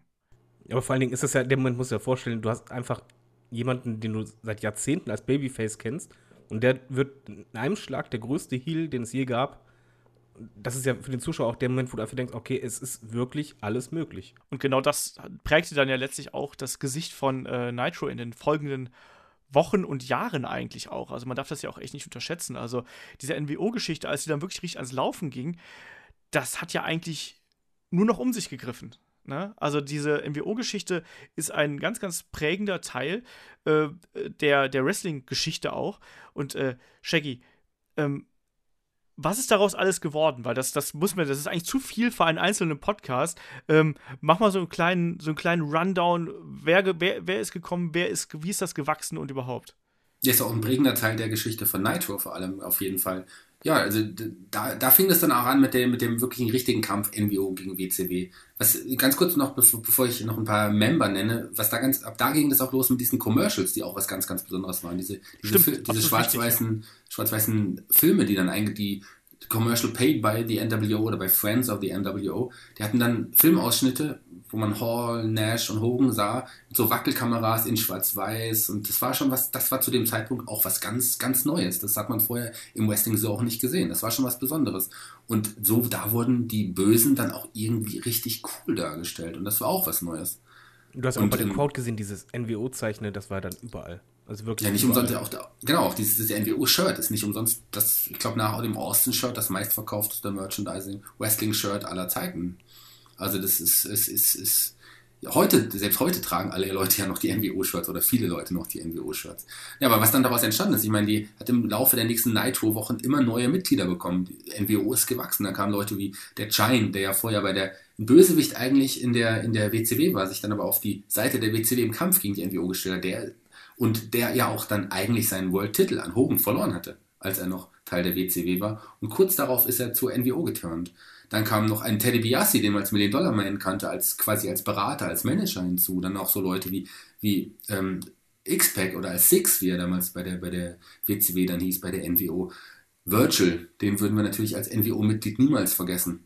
So, Großartig. auch, auch Miss Elizabeth kam hinzu und, und, und auch dann noch, ähm, was eine auch entscheidende Geschichte für die, für die Geschichte von Nitro hatte, kam dann noch an, kündigten die NWO noch an, dass sie ein neues Mitglied haben. Und zwar niemand geringeren als Sting.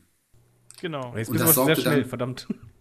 Und das sorgte dann tatsächlich, du kannst die Geschichte gleich erzählen, das sorgte dann für Unmut bei den WCW-Lern, David. Äh, nee, ich, ich wollte jetzt noch auf NWO erst noch eingehen, weil ich finde halt die NWO, da, da muss man einfach sehen, nicht nur, äh, was für Leute dabei waren, sondern auch, wie die sich verhalten haben. Und das war halt einfach komplett gegensätzlich zu dem, wie es in der WWF lief, sondern es war halt pure Anarchie und halt, es war anders als zum Beispiel die Ex damals, das war ja so Fun-Anarchie. Es war halt eher dieses, er hat was von Gangster ein bisschen. Dieses Respektlose, die haben sich ja einen nach dem anderen vorgeknüpft und es war halt auch, also das fand ich halt sehr prägnant als Zuschauer damals, dass sie halt, wenn jemand abgefertigt haben, egal wie groß der war, äh, ihm halt das NWO-Zeichen auf den Rücken displayed haben. Und das war halt einfach respektlos sondergleichen. Und das zog sich halt durch dieses, ja, wir sind stärker als ihr und wir, wir haben halt die dickeren Klöten im Grunde genommen halt. Also wirklich, es, es ging halt da, es war halt alles so ein bisschen, wie soll man sagen, so wie ein Actionfilm. Du guckst so ein bisschen auch die Träume von den halt männlichen Zuschauern ein bisschen. Man muss auch sagen, zum Beispiel vom Style her war auch alles richtig. In dem Alter, also sagen wir zum Beispiel irgendwie im Alter zwischen 15 und 20, trägt man einfach am liebsten schwarz. Und sie haben halt auch bei Hogan direkt geswitcht äh, zu den Schwarz-Weiß und generell halt, die haben halt sehr klug agiert. Die haben halt wirklich geschaut, was mag die Zielgruppe, was wünschen die sich. Und genau so haben die sich verhalten. Die haben im Grunde genommen das gemacht, was du als normaler Mensch nicht machen kannst. Gegen jeden aufwiegeln und einfach jeden vermöbeln und sonst was. Und der Assi sein, was, man, was jeder irgendwie mal wünscht. Und die haben das gemacht und die wurden immer mehr gefeiert. Und die Reaktionen wurden ja so groß, dass sie ja sogar irgendwann mal, okay, das war ein Flop, aber trotzdem einen eigenen Pay-Per-View gemacht haben. Und eigentlich war irgendwann es auch Fluch und Segen zugleich, weil irgendwann wurde die w äh, NWO größer als die WCW eigentlich. Weil die halt die WCW immer sch äh, schwach dargestellt haben, weil sie es mussten, weil die NWO musste halt cool dargestellt werden. Und da war im Grunde genommen, ja, dann, dann entstand so eine Kettenreaktion, die man irgendwann nicht mehr aufhalten konnte. Es ging auch so weit, dass es auch einen eigenen NWO Pay-Per-View gab, den, den Sold Out Pay-Per-View. Quasi, wo NWO-Titel ähm, im Titel war. Es war dann ein, ein, ein, ein NWO Pay-Per-View, wie gesagt, kein WCW Pay-Per-View. Ja, so weit ging in schwarz-weiß. Genau, in Schwarz, nicht ganz. Und ähm, der NWO wurde ja ein globales Phänomen. Ich meine, auch, es gab ja dann auch eine NWO Japan, die sich dann auch Mhm. parallel noch gegründet hat, die teilweise auch mit in der WC, die man teilweise mit der WC gesehen hat, aber hauptsächlich bei, bei New Japan aktiv waren. Also es wurde ein richtig globales Wrestling-Phänomen, die NWO. Und Genau, und du meinst ja vorhin, dann kam ja am Ende auch das mit dem Sting. Und ich finde, da ist halt auch das, ja, die WCW hätte im Grunde genommen da schon richtig zerbrechen können, weil das Problem war einfach, in meinen Augen, die, WW, äh, die NWO hatte eigentlich keine gleichwertigen Gegner mehr. Und dann haben die halt Sting erst zum Free Agent gemacht und dann halt das Gimmick geändert. Und in dem Moment haben sie einfach, ja, im Grunde genommen halt jemand aufgestellt, der sogar irgendwie größer wirkte als NWO und halt eine, ein paralleler Grund, weshalb du einschalten äh, möchtest. Das war halt, für mich war es halt wie Olaf. Ich habe halt eingeschaltet primär wegen NWO. Ich wollte wissen, was ist da los, aber nicht wegen WCW. Und dann kam ja, halt die Sting. NWO war einfach cool, ja. Gen- Genau, und dann kam halt Sting, wo die halt, okay, die haben das Gimmick halt geklaut, dreister kannst du es nicht klauen, die haben halt von dem Film The Quo geklaut, aber auch da muss man halt sagen, der Film The Quo war halt auch ein Film, die haben wahrscheinlich analysiert, welcher Film kommt am besten bei der Zielgruppe an und hat Kultfaktor. Und der kam halt wirklich so kultig an, melancholisch, passte genau in der Zeit. Da haben sie eigentlich eins zu eins diesen Charakter gegeben. Und das Beste, was sie WCW je gemacht hat, in meinen Augen, war einfach, dass sie gesagt haben, wir lassen das Ding nicht reden. Und das war einfach, ich hatte jedes Mal Gänsehaut, als er zum ersten Mal aufgetaucht ist und dann hatten die das ja über längere Zeitraum, dass er immer wieder irgendwie aufgetaucht war. Aber er hat halt nichts gesagt oder sonst was, sondern du wusstest nicht, was ist jetzt mit dem los, die, die Kommentatoren auch. Da hat er nur mit dem Baseballschläger auf jemanden gehalten und das war. Also ich kann halt jetzt nur sagen, wie ich reagiert habe als, Jugendlicher. Ich habe einfach nur gedacht, boah, das ist so cool, das ist so cool. Wie cool ist das denn? Weil er einfach nur da stand, ganz trocken, einfach nur drauf gezeigt hat und du einfach nur dachtest, das ist das Größte überhaupt. Genau, also wir hatten da gleich mehrere Storylines, die parallel liefen und die den, äh, die WCW Nitro geprägt haben. Also ähm, die NWO-Geschichte lief eigentlich immer. Ähm, auch die Wechsel zur NWO und dann auch hin und wieder von der NWO weg, ähm, die liefen eigentlich immer. Parallel dazu noch dieser Neuaufbau von Sting, der ja auch wirklich sehr, sehr mutig war, weil ähm, das ist eine komplette äh, Drehung eigentlich äh, von dem bunten Surferboy hin zu dem, ja, äh, dunklen, mysteriösen Sting. Übrigens, die Idee kam von Scott Hall, wenn ich mich nicht komplett täusche. Also die Idee für, für das, äh, für das Crow-Gimmick. Aber euch gefragt, ähm, wie, wie, fandet ihr denn damals Sting? Also wie habt ihr das empfunden? Würde mich mal echt interessieren. Ja, mega gut. Also das war halt eben, das war mysteriös und also ich mochte Sting halt eben vorher schon. Und natürlich ähm, deinen Lieblingscharakter dann auf einmal in so einer krassen Veränderung zu sehen, äh, das macht dich auf jeden Fall neugierig. Und man wusste ja auch nicht genau, auf welcher Seite er steht. Ne? Das hat ja lange gedauert, äh, äh, bis er dann wirklich mal aktiv geworden ist und sich für eine Seite entschieden hat. Das fand ich auch so interessant. Ne? Er hat nicht geredet, der, hat, der stand nur da und hat beobachtet lange Zeit. Und ähm, bevor dann wirklich die erste Attacke gegen die NWO kam, äh, hat das ja auch äh, eine ganze Zeit lang gedauert. Also, Shaggy, wie hast du das damals gesehen? Ja, die Hintergrundgeschichte dazu war ja, dass, wie gesagt, die NWO hat ja angekündigt, dass Sting, euer, der, der WCW-Mann überhaupt schlechthin, das Gesicht der WCW, den haben wir jetzt auf unsere Seite geholt. Und seine Freunde, Lex Luger, Ric Flair, wie sie alle hießen, die haben Sting angesprochen. Sting, stimmt das jetzt? Bist du wirklich Teil der NWO? Das kann doch nicht sein. Und Sting war damals so enttäuscht, dass ähm, ihm niemand glaubte. Er sagte, nein, das ist nicht so. Und die NWO brachte ja damals einen falschen Sting mit zu einem Kampf. Das war bei Fall Brawl. Genau. Und dann, äh, und ein Luger hat es nicht gemerkt, dass ein falscher Sting ist, bis der richtige Sting kam und ähm, den, den falschen, falschen Sting einen, einen Scorpion Deathstroke verpasst hat und dann aber die Halle wieder verlassen hat. Und das war der Zeitpunkt, wo man Sting erstmal nicht mehr wieder gesehen hatte. Von dem Surfer Sting, dem, der, der dann zu dem Zeitpunkt auch schon nicht mehr blond war, kurze braune Haare da, aber ähm, wurde dann mit der Zeit quasi ein paar Monate, es hat ein paar Monate gedauert oder mehrere Wochen, bis man Sting dann irgendwann oben in den Katakomben oder in den Dächern äh, der Halle mal äh, hat, mit seinem neuen Outfit gesehen hatte das war schon was ganz Besonderes. Und dann hat es ja auch erstmal noch eine Zeit gedauert, bis er überhaupt mal das erste Mal zum Ring kam. Und da war ja immer noch nicht klar, auf welcher Seite steht er jetzt. Weil er kam dann ja auch in Schwarz-Weiß zum Ring. Also das war schon echt was Besonderes. Ich fand ihn großartig. Ich fand, das war mein Lieblingsgimmick zu dem Zeitpunkt, definitiv. Ja, es war halt auch, das war so ein krasser Kontrast und zugleich auch, David hat es gerade eben schon gesagt, ne? Also das ist natürlich auch so eine Persönlichkeit, mit der kann man sich ja dann auch als, als Jugendlicher so ein bisschen äh, ja, identifizieren. Also so zurückgezogen, man ist irgendwie, der ist irgendwie ein bisschen ausgegrenzt gewesen. Er war für sich, er ist von niemandem verstanden worden, irgendwie, ihm wurde nicht geglaubt. Das, das, das, ist, im Grunde so, da, wie, das ist im Grunde so, wie es bei den meisten Wrestling-Fans ist, ja. Ja, so ein bisschen schon, ja, böse ausgedrückt. Das versteht ähm, keiner.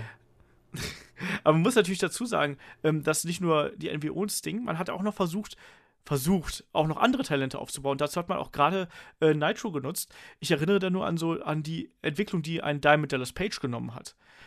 Der ja wirklich so von einem absoluten Scheiß-Gimmick, also mit allem, was nicht nied- und nagelfest ist. Also wir haben es ja schon mal angesprochen, ne, mit Pelzmantel, Zigarre, Ringen und noch irgendwelchem anderen Kram zum Ring kam. Und dann aber auch irgendwann so der, der Outlaw eigentlich geworden ist, der von der NWO umworben ist. Und ich weiß auch noch genau, als er zum ersten Mal, ich meine, das war äh, äh Anfang, Anfang des Jahres 1997, wo er das erste Mal äh, das offensichtliche Angebot bekommen hat von der NWO und sich dann aber gegen die gewandt hat. Also wo er zuerst das T-Shirt genommen hat, sich angezogen hat und dann aber, glaube ich, Scott Hall den Diamond Cutter verpasst hat.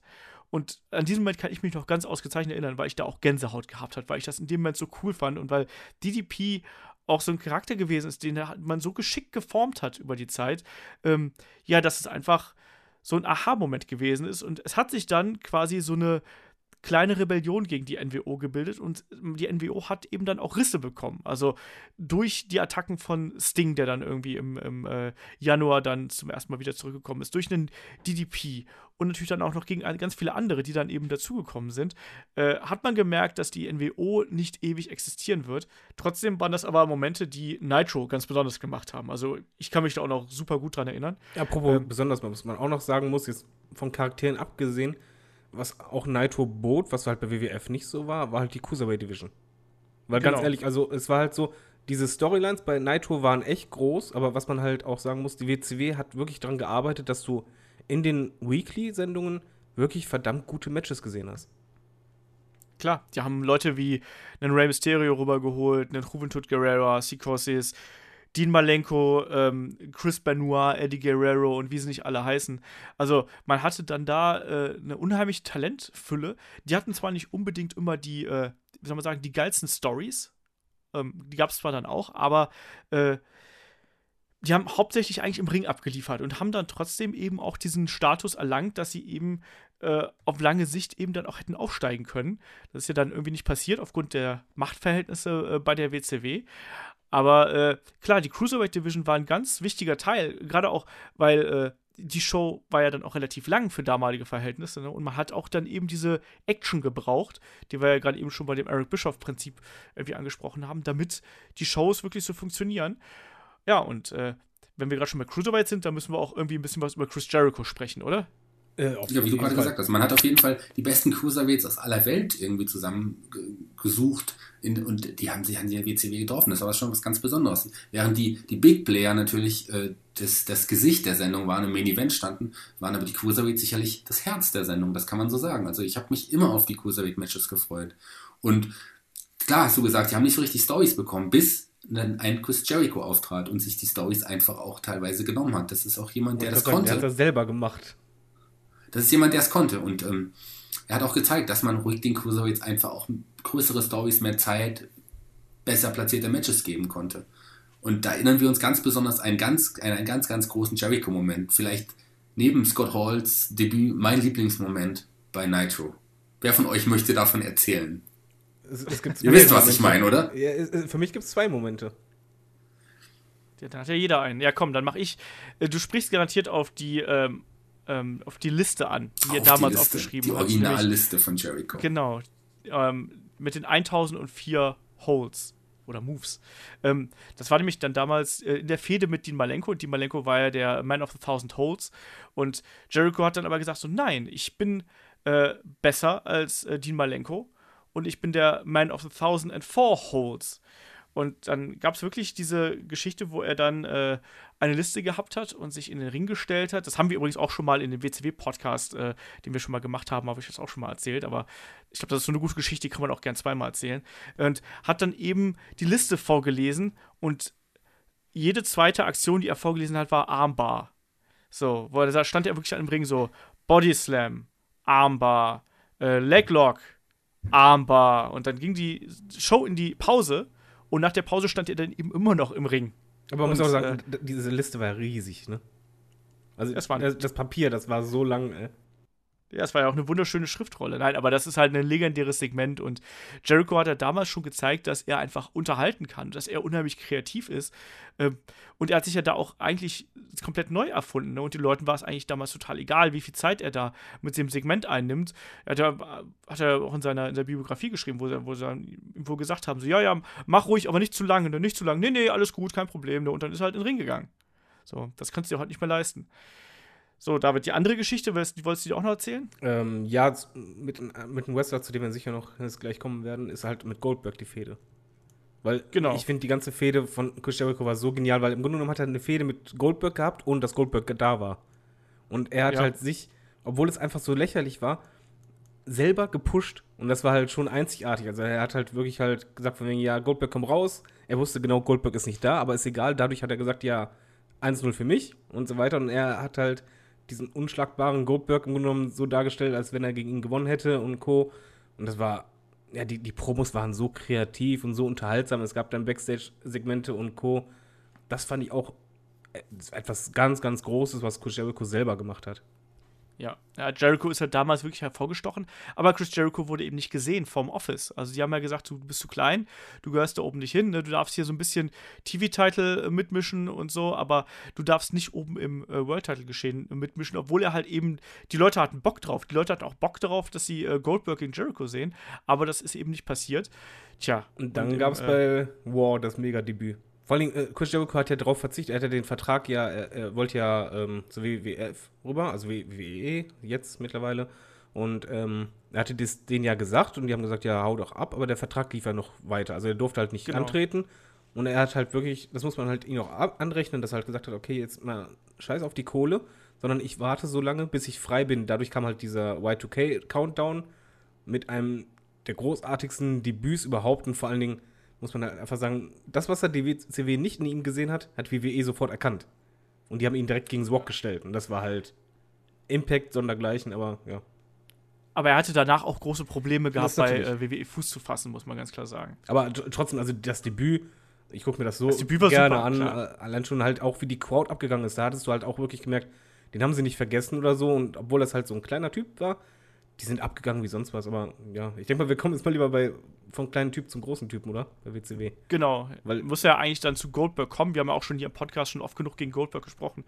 Goldberg war, muss man ganz klar so sagen, eigentlich der Star, den man den WCW in dieser Zeit gemacht hat. Und der einzige wirklich, wirklich große Star. Wir haben über Sting gesprochen, aber Sting war halt eben schon vorher da und war eigentlich schon vorher eines der Gesichter der Company. Er hat jetzt halt nur ein anderes Gesicht bekommen. Aber Goldberg ist während dieser, dieses Monday Night Wars quasi gewachsen von einem, ja, wie soll man sagen, einem gut durchtrainierten Footballspieler hin zum Popkultur-Icon, um es mal so zu sagen. Also wirklich auch zu einem ganz, ganz großen Namen und den haben wir ja nicht umsonst noch äh, bei WrestleMania äh, zuletzt gesehen. Äh, Aber hier wieder Lob an Eric Bischoff, oder? Weil er hatte halt, das ist ja richtig in der Dokumentation gesagt, als er Goldberg gesehen hat, hat er halt gesehen, okay, der Typ hat was.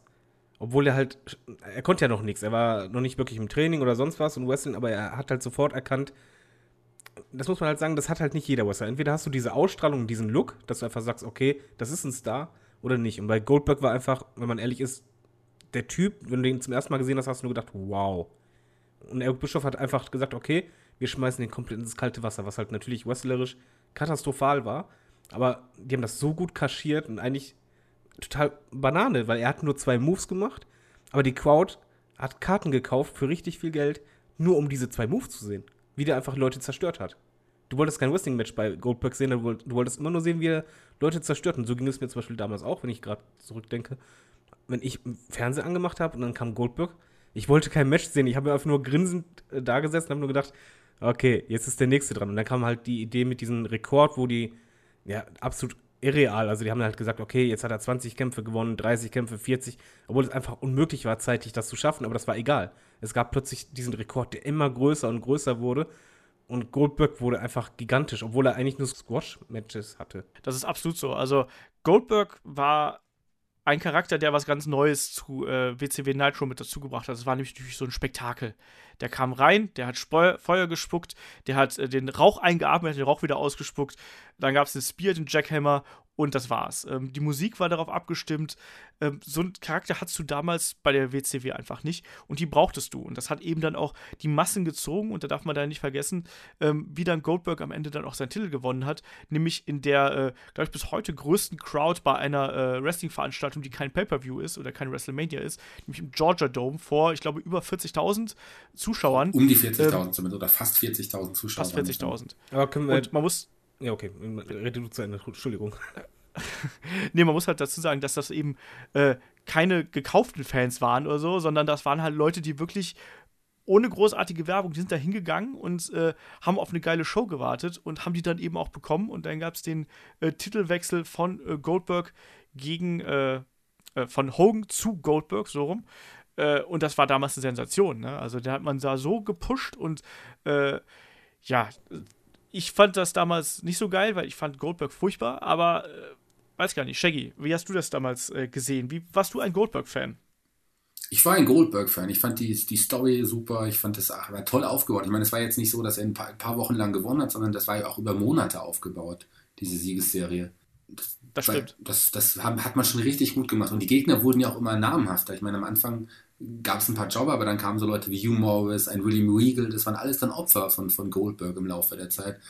Und er wurde immer größer. Dann hat er sich mit der NWO angelegt, hat die einzelnen NWO-Mitglieder auch ähm, niedergemacht. Und dann gab es den groß aufgebauten Kampf gegen Hogan. Und das war, das war was ganz Besonderes. Ist nicht auch die, die WCW Nitro-Folge mit der meisten Einschaltquote nicht sogar? Jupp. Auf jeden Fall Ja.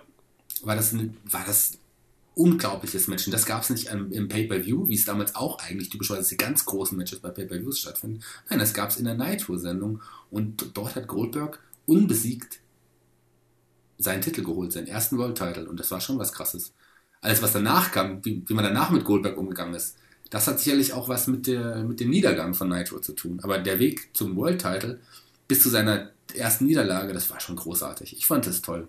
Ja, genau. Ich, ich finde halt dieses Match, Goldberg gegen Hogan um den Titel und die, diese Pay-Per-View-Ratings in dem Moment, das zeigt einfach, was das Problem bei der WCW war. Weil die Ratings, so stark sie auch waren, ähm, du hast ja gerade gesagt, okay, die starken Matches, die kommen eigentlich halt in Pay-Per-View normalerweise. Jein, bei der WCW eben nicht. Also die hatten halt immer ja diesen, dieses Gefühl, die wollten ja immer nur die Ratings hochhauen, aber bei den Pay-Per-Views selber waren halt nicht unbedingt die Matches, die du eigentlich erwarten würdest. Du hast halt wirklich Matches aufgebaut, die so groß waren wie jetzt hier Goldberg gegen Hogan. Das, das ist Money, also das ist einfach Geld. Du musst Geld verdienen. Und am meisten Geld kannst du halt verdienen durch ein Pay-Per-View. Aber die WCW hat immer verpasst, diese großen Momente in ein Pay-Per-View reinzustecken und den Leuten halt den Grund zu geben, schaltet den Pay-Per-View ein, bezahlt richtig viel Geld dafür, sondern die bekamen einfach das beste Zeugs, großteils in den Weeklies. Und das war halt der große Ja. Kontrast so, zur WWF. Die haben halt so gemacht, die haben diese großen Konfrontationen, worauf halt alle gewartet haben und alle Bock hatten, in die Pay-Per-Views gesteckt und dadurch einfach finanziell, auch wenn die Ratings vielleicht noch teilweise schlechter waren als bei äh, WCW zu der Zeit, aber die haben einfach viel mehr Geld gemacht. Ja, also äh, Eric Bischoff, das wurde ja auch äh, oft thematisiert, war halt sehr auf die Ratings bezogen und war dann auch bereit, äh, sowas, so ein Dream-Match wie Goldberg gegen Hogan einfach mal zu opfern für den einen Moment und um diese Siegesserie, die äh, mit der er sich ja gebrüstet hat, muss man ja ganz klar sagen. Ne? Also ich glaube, 84 Wochen äh, war, lag äh, die WCW in den Ratings vor äh, der WWF und da muss man halt ganz klar sagen, das ist eine Riesenleistung gewesen und Eric Bischoff wollte diese Geschichte halt eben fortsetzen, einfach weil das für ihn wichtiger war und deswegen hat man das da eben auch einfach mal hier so rausgehauen. Dass man äh, in dem Moment eben dann nicht so viel Geld damit verdient, ähm, ja, das äh, sollte dann erst hinten raus ein Riesenproblem werden. Und natürlich auch die Art und Weise, wie man Goldberg aufgebaut hat, ist natürlich dann auch ein Problem geworden und vor allem, wie man dann eben ihm die Titel wieder entrissen hat. Auch das haben wir schon im äh, anderen WCW-Podcast ja gesprochen. Ähm, Eric Bischoff war da eben ich finde, dass man hat da schon langsam gemerkt, dass so langsam das Schiff WCW Nitro so ein ungutes, eine ungute Richtung einschlägt. Ne? Das ging ja dann auch immer weiter. Also das ging ja dann auch diese Geschichten, dass ähm, das hat er auch schon, das hat Eric Bischoff auch schon äh, über Jahre davor gemacht. Ähm, diese Sachen mit, dass er während ähm, WCW Nitro die Ergebnisse von äh, WWF äh, verraten hat, ne? also von Raw verraten hat. Also dass er dann wenig später einen Vince McMahon herausgefordert hat zu einem Kampf bei Slamboree.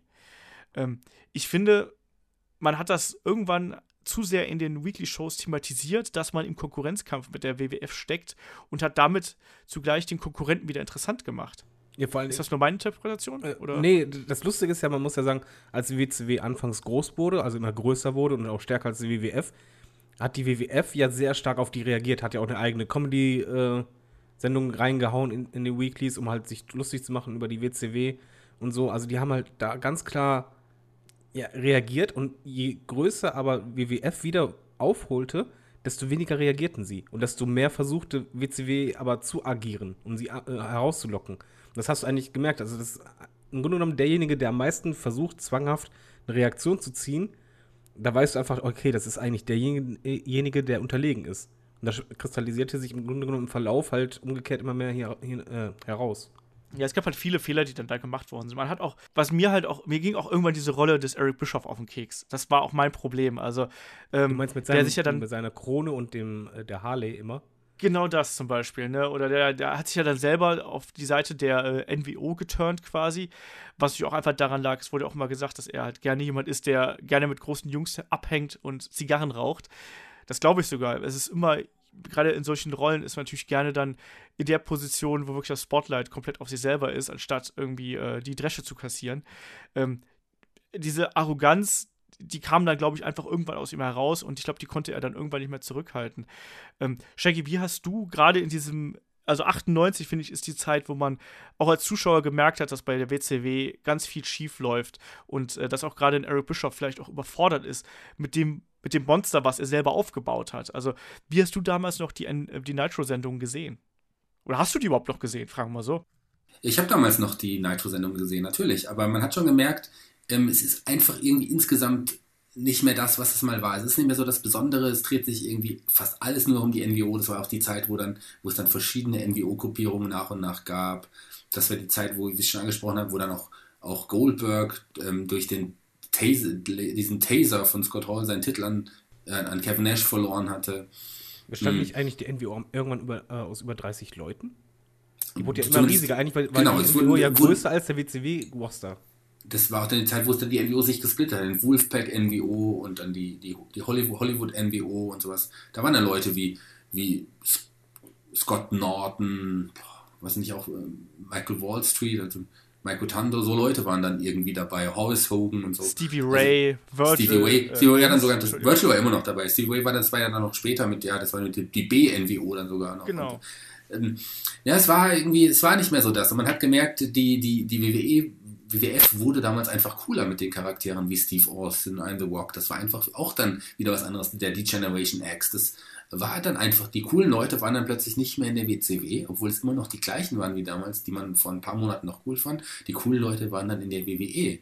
Und dann hat sich dann auch wieder mehr dem anderen Projekt zugewandt. Und dann hat die WCW auch ganz viele Fehler gemacht ganz viele Storylines, die einfach nicht toll waren. Da gab es auch diese, gab es nicht auch dieses Kiss-Konzert, die, die, die Band The Kiss. Ja, das schlechteste Rating aller Zeiten. Das war der Main Event einer, einer Nitro-Sendung. Und das Debüt vom Kiss-Demon, auch ein ganz spannender Charakter, den man nicht gebraucht hätte. ich finde, schlimmer ist eigentlich Bret Hart. Weil Bret Hart, den, der das ist, das ist so ein Paradebeispiel, was die falsch gemacht haben. Aber die hatten noch, die hatten noch schlechte Gimmicks. Lass uns erstmal kurz auf die schlechten Gimmicks eingehen. Die hatten oder schlechte Geschichten. Die hatten auch diese Geschichte mit Rick Steiner und, und Chucky, der Mörderpuppe. Da gab es auch ein Segment, was ganz, ganz schlimm war, wo, wo ein, ein Chucky, die, den man aus den Horrorfilmen kennt, diese Puppe, ähm, sich einfach über Rick Steiner, über einen gestandenen Wrestler Rick Steiner mehrfach lustig macht. Es gab die Judy Backwell on a, on a, on a Pole-Match, war das nicht so, auch mit Rick Steiner gegen Buff Backwell, mit, mit, mit Buff Backwells Mutter. Das und, war Canyon. Canyon und oh, das war Canyon. Genau, das war Canyon, stimmt. Also es da gab es so es gab da so genug, äh, genau. auf jeden Fall. Also da müssen wir auch mal sowas, wir haben gerade schon gesagt, ne, man ist immer auf der unterlegenen Seite, wenn man versucht, den anderen zu imitieren oder zu verarschen. Äh, als dann Ed Ferreira zum Beispiel, dann, das ist dann schon ein ganzes Stück später, das ist dann äh, hinten dran, ähm, aber als er dann versucht hat, einen Jim Ross als Oklahoma nachzumachen, äh, hast, du, hast du ein Problem. Äh, ein Ric Flair wurde von einem Eric Bischoff einfach boykottiert und komplett sabotiert einfach und hat äh, in lächerlichsten äh, Geschichten irgendwie da sich herumschlagen müssen. Also, dass er in der Klapse gewesen ist, äh, dann hat er einen Herzinfarkt bekommen und es gab auch irgendwann dieses geniale Segment, was wirklich dann ein Höhepunkt war, das ist dann noch äh, Ende 98, wo er dann einmal komplett, also Ric Flair einmal komplett im Ring durchgedreht ist und dann quasi äh, nur in Boxershorts dann im Ring gestanden hat. Ric Flair kann das, aber man hat eben dann schon gemerkt, dass da sehr, sehr viele Fehler äh, nach hinten rausgegangen sind. Und das dann, darunter hat auch Nitro gelitten, das muss man ganz klar so sagen. Also, ähm, ich weiß, dass dann irgendwann, es muss irgendwann so 99 gewesen sein. Ähm, Gab es noch irgendwann den Punkt für mich, wo ich gesagt habe: so, boah, jetzt wird es aber echt anstrengend, aber ich habe es trotzdem immer weitergeschaut. Also, äh, wie war das bei euch, David? Hast du damals immer noch äh, äh die WCW geschaut, wirklich, als es dann, wo man auch als Zuschauer gemerkt hat, dass es einen Bach runtergeht? Äh, Jein. Also ich habe immer sporadischer reingeschaut. Wo ich nochmal richtig eingeschaltet hatte, war halt, als Boetat rüberkam. Und das war ja, das war ja viel früher, das ist ja 97 ja, gewesen. Dann hatte er halt noch die, die Fehde gegen Goldberg. Genau. Ähm, die, die war noch nett, bis auf das Ende halt natürlich, das war nicht nett. Ähm, aber so in dem Moment, so, ja, ich würde sagen, so ab Mitte 99 war bei mir so echt die Luft raus. Das war auch einfach, es wirkte nicht mehr cool. Es wirkte halt eher, ja, immer, immer dasselbe, immer dasselbe und wir versuchen quasi das, was wir früher gemacht haben, nochmal und es war einfach nicht frisch und du hattest halt einfach bei der WWF genau das Gegenteil, es war alles frisch. Es gab plötzlich Sachen, die hast du vorher noch nicht gesehen, überraschende Sachen, unterhaltsame, äh, beeindruckende Matches und Co. war alles dabei und bei der WCW war einfach dieses, ja, immer immer das Gleiche. Du hast einfach das bekommen, was du auch in der Woche davor gesehen hast und es war halt immer chaotischer und ja, es, es fehlten einfach auch die Storylines, die Spannung innerhalb, dass du dich halt ja daran binden kannst. Man hat ja auch gemerkt, die NWO blähte, wurde ja immer weiter aufgebläht und die Crowd turnt halt auch mal mehr dagegen. Und du merkst halt einfach auch als Zuschauer, wenn du halt Wrestling guckst und die Crowd ähm, buht Leute aus oder findet halt das und das schlecht oder reagiert gar nicht mehr im Vergleich zu früher, dann merkst du auch als Zuschauer einfach, irgendwas stimmt da nicht und dann, das fehlt dir dann auch, gerade wenn du halt das Gegenteil hast bei der WWF, wo die Leute komplett ausgerastet sind und eigentlich immer mehr abgegangen sind und mehr. Ja, also ich habe das, ich habe es immer weiter geschaut, muss ich dazu sagen. Nicht mehr mit ganz so viel Freude, aber ich habe das immer durchgeschaut. Äh, Shaggy, wie war das denn damals bei dir als, äh, als alter BCW-Fan der ersten Stunde? Äh, bist du dabei geblieben bis zum bitteren Ende oder bist du irgendwann auch rausgegangen? Ich bin auch dabei geblieben. Ich habe es auch geschaut. Auch nicht mehr mit der gleichen Freude, die ich vorher hatte. Aber ähm, es war ja, es, waren, es ist ja nicht so, dass alles schlecht war. Es waren ja auch noch schöne Momente dabei. Aber es waren halt auch einfach viele schlechte Momente, auch viele peinliche Momente einfach dabei. Und man, weiß nicht, man war nicht mehr so, so stolz, die WCW zu schauen, aber man hat es trotzdem noch geschaut, weil es einfach auch noch gute Matches und gute Ideen gab. Ganz schlechte Fandest Ideen. du das denn eigentlich gut, als die ganzen Stars plötzlich kamen? Also die Ganz am Anfang. Stars, nee, es, es kam ja irgendwann, äh, kam ja Dennis Rodman dazu und Co. und dann halt, ah, noch, wie hieß der andere, der mit DDP Karl- gekämpft hat? Karl Malone. Karl, Malone. Malone. Dann kam halt der Super-GAU mit David Arquette, halt ein Schauspieler, der auch noch Champion wurde. Das, wie fandest du das denn? Also ich fand das katastrophal, als die alle dazu kamen. Ja, also die David Arquette-Geschichte ist natürlich kein Highlight der WCW-Geschichte, aber so, so ein Match, ich meine, ich hatte nichts gegen das Match von Dennis Rodman und Karl Malone. Das hat sehr viel für Schlagzeilen, auch in Deutschland sogar gesorgt. Ähm, Das bringt einfach PR, sowas gehört auch heute noch einfach dazu. Klar ist es nicht das beste Match der WCW-Geschichte gewesen, aber ähm, auch mit Rodman als Mitglied der NWO, das war ja schon irgendwie, schon irgendwie cool. Das hat ja auch Das irgendwie Match- gepasst, finde ich, von der Attitüde Ja. her. Total. Was gar nicht gepasst hat in die Zeit, es war auch Ende 98, war die großartig angelegte Story und das Debüt um den Ultimate Warrior bei der WCW. Das ist auch tatsächlich etwas, was man lieber vergessen sollte. Seine Anfangspromo war vor allen Dingen wunderschön, oder? Die gefühlt vier Stunden ging. Der Same Warrior Time, Same Warrior Channel und so. Das beste Stable in der Geschichte der WCW war die One Warrior Nation. Bestand aus- die bestand aus dem Warrior und äh, Horace Hogan, oder?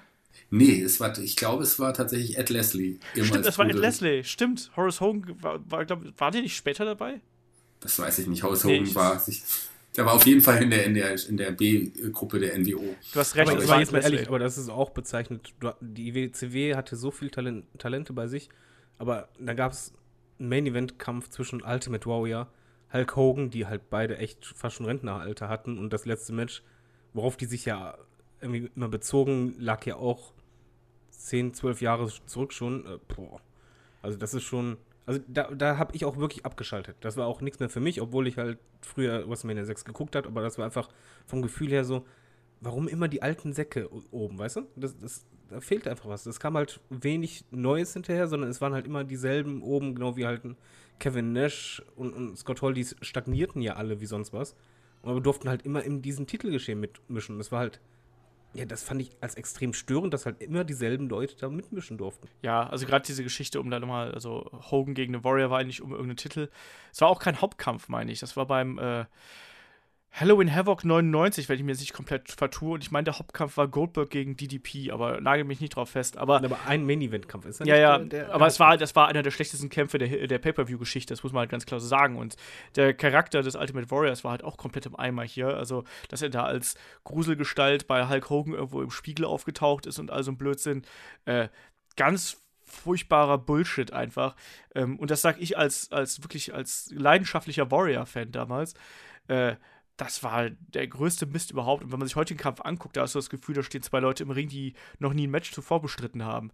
Ähm, ganz, ganz grauenhaft. Und ja, also, das ist ja letztlich auch der äh, WCW zum Verhängnis geworden, dass man diesen Generationsschnitt, den WWE ja wirklich dann auch 94, 95 fast bitter bezahlt hätte, dass man diesen Generationsschnitt einfach zu spät gemacht hat und dann auch noch teilweise mit Leuten probiert hat, äh, ja, irgendwas Neues aufzubauen, die eigentlich keinen interessieren. Also wenn ich dann so weitergehe, wie gesagt, wir waren jetzt gerade 99, wenn du dann so weitergehst bis 2000, wenn du halt Leute wie einen äh, Jeff Jarrett und einen ähm, Sid im Main Event hast oder vielleicht auch einen Scott Steiner, das waren alles keine Leute, wegen denen du Pay-per-Views gekauft hast. Also äh, Goldberg war damals als Charakter kaputt, äh, Bret Hart war ohnehin kaputt. Äh, alle anderen sind irgendwie rübergegangen. Also Chris Benoit, Eddie Guerrero, Dean Malenko und Paris Saturn sind ja dann beim großen Exodus äh, rüber zu WWE gewechselt. Ähm, das waren einfach Zeiten, da hat man dann als Zuschauer gemerkt, so, okay, hier läuft irgendwas überhaupt nicht rund und äh, die Pay-Per-View-Cards waren dann auch viel zusammengewürfelt. Man hat immer das Gefühl gehabt, du hast auf der einen Seite so Leute, die theoretisch was könnten, wenn die mehr Zeit hätten. Und dann hast du Leute gehabt, die so irgendwie oben drüber waren, dass es eben dann keinen Spaß mehr gemacht hat. Also ich finde, was du auch gemerkt hast, ich weiß nicht, ob es euch auch so ging, es fühlte sich unprofessionell an. Also ja, klar, spätestens so. als Vince Russo da seine Promo gehalten hat mit dem äh, ja, Jeff Jarrett gegen Hulk Hogan. Genau, Bash at the Beach 2000. Genau, also, aber selbst schon vorher, es war ja immer irgendwie, es wirkte alles immer chaotischer und halt unprofessioneller. Also ich, ich finde schon, dass du das als Zuschauer irgendwie merkst, wenn irgendwie was professionell ist oder halt komplett unprofessionell ist und dass sie halt auch ja irgendwie in Anführungszeichen drauf scheißen, dass es jetzt halt gerade unprofessionell ist, weil einfach das Ego wichtiger ist. Und so fühlte sich halt die WCW am Ende einfach an. Es lag ja auch an den ganzen, ganzen Wechseln auch äh, hinter den Kulissen. Ich meine, dann war plötzlich Vince Russo da, der das Sagen hatte. Für, der hat ja aber nicht durchgesetzt. Dann kam ich auch in Kevin Sullivan kurzzeitig wieder zurück. Dann war Vince Russo plötzlich wieder da. Dann war ein Eric Bischoff wieder da. Also das ging einfach hin und her. Und ähm, es war einfach kein roter Faden mehr in den, in den Geschichten. Was ich dann aber nochmal ganz interessant fand, war, als als diese Geschichte von der New Blood, war das New Blood gegen die alten Stars. Das fand ich ja. nochmal eine ganz interessante Fehde, wo dann die, die Jungstars, auch viele, die aus dem WCW Powerplant rauskamen, quasi gegen die Altstars eingesetzt wurden. Das war noch eine ganz interessante Geschichte. Ein Kidman gegen einen Hogan und so weiter. Das war schon. Das war furchtbar. Das, das war das furchtbar von dem Ganzen, das stimmt, aber lag an Hogan. Aber es waren auf jeden Fall interessante Fäden auch dabei. Das war ja, schon, schon was anderes. Da hat es mich aber, also da mich aber auch mal irritiert, dass die quasi versucht haben, mit den neuen Leuten die alten Gimmicks zu im imitieren. So, das hat mich halt so irre gemacht, dass die nichts geschafft haben, den jungen Leuten einen eigenen Stempel aufzudrücken, sondern du irgendwie äh, immer wieder Charaktere gehabt hast, die sich, die sich irgendwie gedoppelt haben, weil es irgendwie langweilig war. Und man hat es nie geschafft, in irgendeiner Form wirklich einen neuen Star aufzubauen. Selbst ein Booker T zum Beispiel, der dann als äh, als neuer Champion, als People's Champion dann ja auch irgendwie äh, nach oben gedrückt worden ist, so zwangsläufig, der hatte für mich nie den Star-Appeal gehabt, dass der da ganz oben stehen kann. Und bis heute verstehe ich nicht genau, warum Booker T jemals eine große Nummer im Wrestling gewesen ist. Ah, doch. Also ich habe mich damals gefreut und ich fand den damals schon im Tag-Team super. Ich fand den total furchtbar. Ich finde ihn auch heute noch. Ich fand Booker T ist für mich einer der langweiligsten Wrestler, die ich jemals gesehen habe. Stille. Stille weiter. Ich muss auch kurz nachdenken. Also ich bin ja auch wirklich alles andere als ein Vokativ-Fan. Also so als Kommentator geht er halt gar nicht. Ich fand, es war ein netter Versuch, ihn irgendwie so an, dort als Main-Event-Player einzusetzen, aber der hat für mich auch nicht wirklich funktioniert. Die einzige Zeit, in der für mich als Main-Eventer funktionierte, war dann später als King Booker eine kurze Zeit, mit, mit in der WWF dann damals auch. Ja. Und die andere unterhaltsame Zeit von Booker fand ich im Tag Team mit Goldust. Aber ansonsten ähm, war halt Booker für mich auch kein Wrestler, den ich mir dann gerne angeschaut hätte. War ein guter Wrestler, er hat ein bisschen Charisma, aber auch nicht das, er war nicht der Star, den, den viele in ihm damals gesehen haben. Besonders ich habe ihn letztens noch, entschuldige, dass ich da reinfalle, ich habe ihn letztens noch, weil sonst vergesse ich den Gedanken gleich. Ähm, ich habe ihn letztens noch als G.I. Bro äh, bei den Misfits in Action gesehen. In irgendeinem Großartig. alten äh, äh, Pay-Per-View von der WCW, wo er dann, äh, wo sein, sein Bruder Stevie Ray ihm äh, den, den, die Namensrechte abgenommen hat und er dann, glaube ich, zu Pop Goes the Weasel oder sonst irgendwas, ich weiß nicht mehr, ich nagel mich nicht auf den Namen fest, aber äh, auf, zu irgendeinem Kinderlied halt in den Ring kommen musste und all so ein Blödsinn. Also, ah, nee, also. Das war eine Booker schlimme Zeit, genau, Booker T. Und Stevie Way aber auch. Stevie Way ist ja dann noch der noch weniger talentierte der ja. brüder Und nicht zu vergessen, dass Ahmed Johnson auch mal bei der WCW war. Stimmt, das war in, in der Neuauflage von Heat. Hießen nicht auch Heat 2000 oder irgendwie sowas? Ja, weil, weil äh, Big T so schwer war wie 2000 Pfund oder so damals. Auch ganz schrecklich. Aber Stevie Way auch, Stevie Way muss, darf man nicht vergessen, der war auch tatsächlich mal Anführer der NWO. Ja? Also der ist NWO-B-Teams zwar, aber es, er, war, er war Anführer der NWO. Also ich meine, ähm, oder die ganzen Gimmicks, die du angesprochen hast, die Misfits in Action, das war auch ein seltsames Gimmick. Da hat man auch ein paar mit Karl zusammengetan und hat ihnen lustige, lustige Soldatenklamotten gegeben. Und lustige Namen vor allem. Hugh Morris ist dann auf einmal Hugh G. Erection. Ja, Huge, ja, ja, das in Anlehnung an Huge Erection, na klar. Ja, natürlich, was liegt näher, als so jemanden, als einen Wrestlernamen so zu Dann geben? gab es noch Lash LaRue auch noch im Team. Ich weiß gar nicht mehr, wer hieß. Corporal Caj- Cajun. Cajun. Und Die einzige Sergeant AWOL. Sergeant AWOL, genau. Der einzige interessante Charakter war natürlich Major Guns. Ich dachte äh, Lieutenant Loco. Lieutenant Loco, stimmt, das war ähm, Chavo. Chavo. Chavo Guerrero, ja. Und dann sp- später gab es noch die, die, die Misfits, äh, nach den Misfits gab es noch die Filthy Animals und, und, und, und Free Count. Also es gab doch schon interessante Sachen und, und aber auch schlechte. Also, ich weiß nicht, was ich sagen soll. Es passierte einfach zu viel und es waren, wie gesagt, es waren coole Momente, es waren lustige Gimmicks, es war aber auch sehr, sehr viel Schrott dann am Ende dabei. Ja, wenn dann die Insane Clown Posse irgendwie da ihre Runden dreht, dann weiß man, dass irgendwas nicht stimmt. Nein, es gab leider, das muss man ja so sagen, also es, es gab auch gerade gegen Ende der WCW, gab es dann auch wiederum viele Talente, die sich dabei äh, WCW Nitro auch noch mal fast einen Namen hätten machen können, wenn, wenn der Laden nicht dann irgendwann dicht gemacht hätte. Also man hat auch so jemanden gesehen, wie zum Beispiel einen jungen Shane Helms, der da auf einem äh, on a rise war, also sich da langsam entwickelt hat. Man hat äh, Leute gesehen, wie ein AJ Styles war damals noch dabei. Ne? Also ähm, man hat, da wäre durchaus noch Nährboden gewesen, aber dann letztlich, um äh, die Geschichte hier mal so langsam Richtung äh, Finale zu lenken, ähm, hat ja dann äh, WCW Nitro am 26. März 2001, stimmt gar nicht, ich muss noch ganz kurz noch was erzählen, äh, bevor wir es vergessen. Ähm, diese Geschichte mit dem, äh, was Eric Bischoff noch für Fehler gemacht hat, da muss ich noch eine Sache ergänzen, weil ansonsten äh, schreibt uns das garantiert jemand. Ähm, man darf natürlich auch nicht diese ganze Sache mit dem äh, Vorwegnehmen von äh, Ergebnissen vergessen und dann auch diesen großen Fehler mit der Mankind-Geschichte. Also als Mankind Champion geworden ist, ähm, zum ersten Mal und als er dann, als dann äh, Eric Bischoff halt eben gesagt hat, so ja, hier, hö, das wird ja äh, ordentlich mal ein paar Leute begeistern können, ja, und dann hat Beste man, Eigentor aller Zeiten. Genau, und dann hat man auf einmal merken können, wie von, von äh, Nitro zu Raw, auf, äh, von, von äh, doch wirklich dann eine große Anzahl an Zuschauern von Nitro zu Raw gesprungen sind. Waren das nicht sogar 500.000 oder Ich glaube, 600.000? 500, Ja, ja, ja. so um die 500.000 waren es damals. Muss man sich mal einfach ein Bild davor vorstellen. Eine halbe Million sagt einfach, okay, wir schalten um. Ja, großer Fehler. Manche, manche Tricks funktionieren halt nicht, ne? Und letztlich ist es dann auch so in der Summe, wenn man zu viele Fehler macht, dazu noch diese Unprofessionalität und auch natürlich auch diese ganzen Geschichten mit der Creative Control, die noch mit dazu kamen, ähm, von den, von den einzelnen Superstars, wo einer, einer sagte, äh, wo jeder quasi über seinen Charakter bestimmen durfte, das ist eben immer sehr kompliziert, wenn da zu viel Einflussnahme der Wrestler ähm, mit dazu kommt.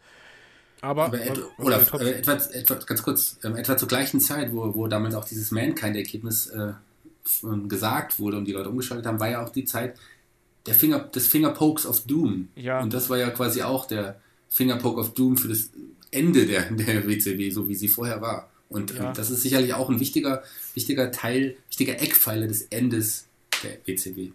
Ja, und auch von WCW Nitro. Das war nicht endgültig der Grund, weshalb du eigentlich die gesamte Show fast nicht mehr ernst nehmen konntest. Ne? Also, Und was Äh, wir trotzdem sagen müssen, also so schlecht es endete, in der Hochzeit, Wrestling hat noch nie so viel Zuschauer gehabt. Wenn wir einfach bedenken, okay, heute haben die, hat eine War-Sendung ein Rating von 2.0 und damals hatten irgendwie beide zeitgleich im selben Moment ein 6er-Rating. ja. Das kann man sich einfach bildhaft nicht vorstellen, wie gigantisch groß Wrestling damals war. Es war halt wirklich absoluter Mainstream. Es war halt nicht wie heute, du bist Wrestling-Fan, ja, nein, sondern einfach jeder hat's geguckt. Und du hast auf der Straße halt gesehen, die Leute haben die ganzen Kleidung getragen. Es wurde Geld gemacht wie Heu und es war einfach so ein großes Thema in jeder Show, in jeder Sendung in der ganzen Welt.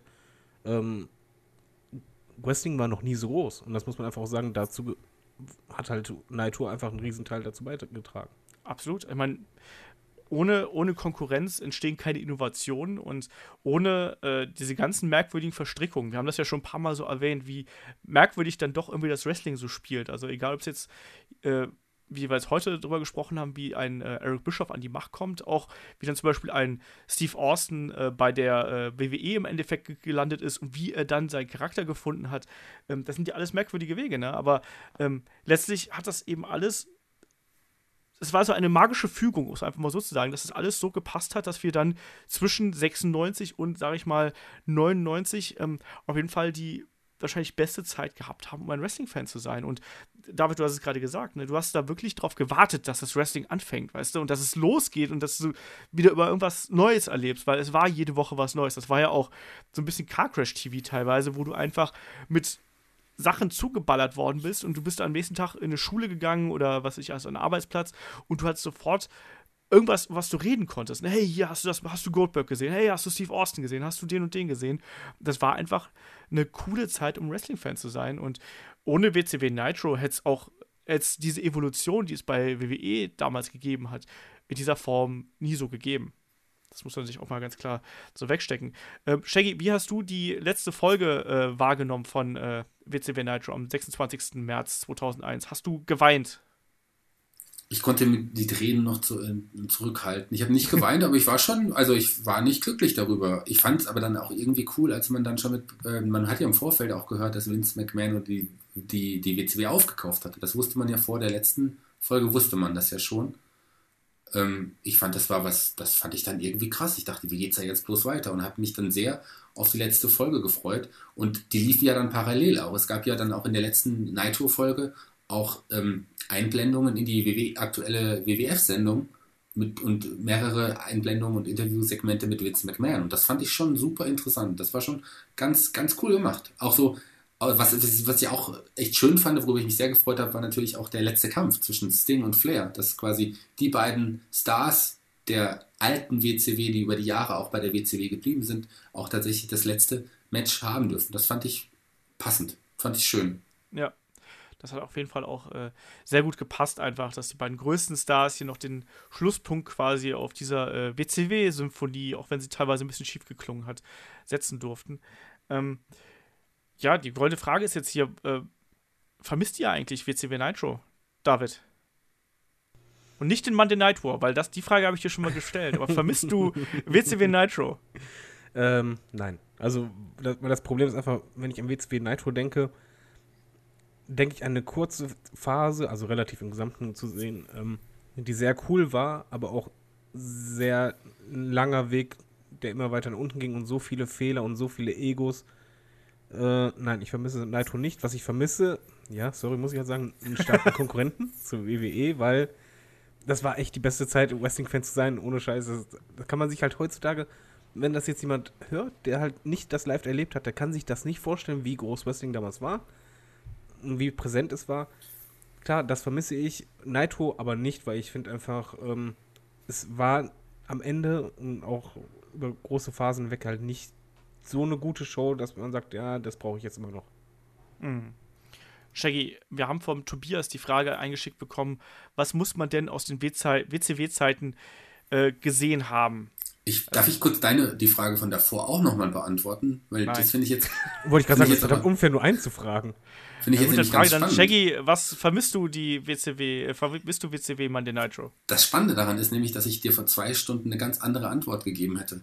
Ich hätte vor zwei Stunden ich noch gesagt, nein, ich vermisse das nicht. Und jetzt so nach, nach der Zeit, wo wir darüber geredet haben, merke ich einfach, was für besondere Momente da einfach waren. Und, und, und unterm Strich finde ich, dass da auf jeden Fall viel mehr gute Sachen da waren als schlechte Sachen. Und auch viel mehr Wrestling-historisch wichtige Dinge da passiert sind, als jetzt wirklich negative Sachen passiert sind. Ich vermisse WCW Monday Nitro und werde mich, wenn ich mal Zeit haben sollte, sicherlich mal hinsetzen und mir noch ein paar alte Nitro-Folgen anschauen. Darauf freue ich mich. Also das finde ich, ich, ich vermisse es jetzt richtig, Olaf.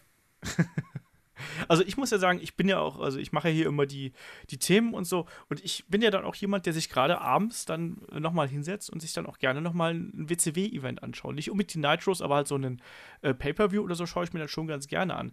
Ähm, aber Shaggy, nachdem du dich jetzt so geschickt äh, drumherum äh, geschlängelt hast, was würdest du denn jemandem empfehlen, der nochmal so ein bisschen die WCW-Zeiten nachholen möchte? Ähm, geht das überhaupt?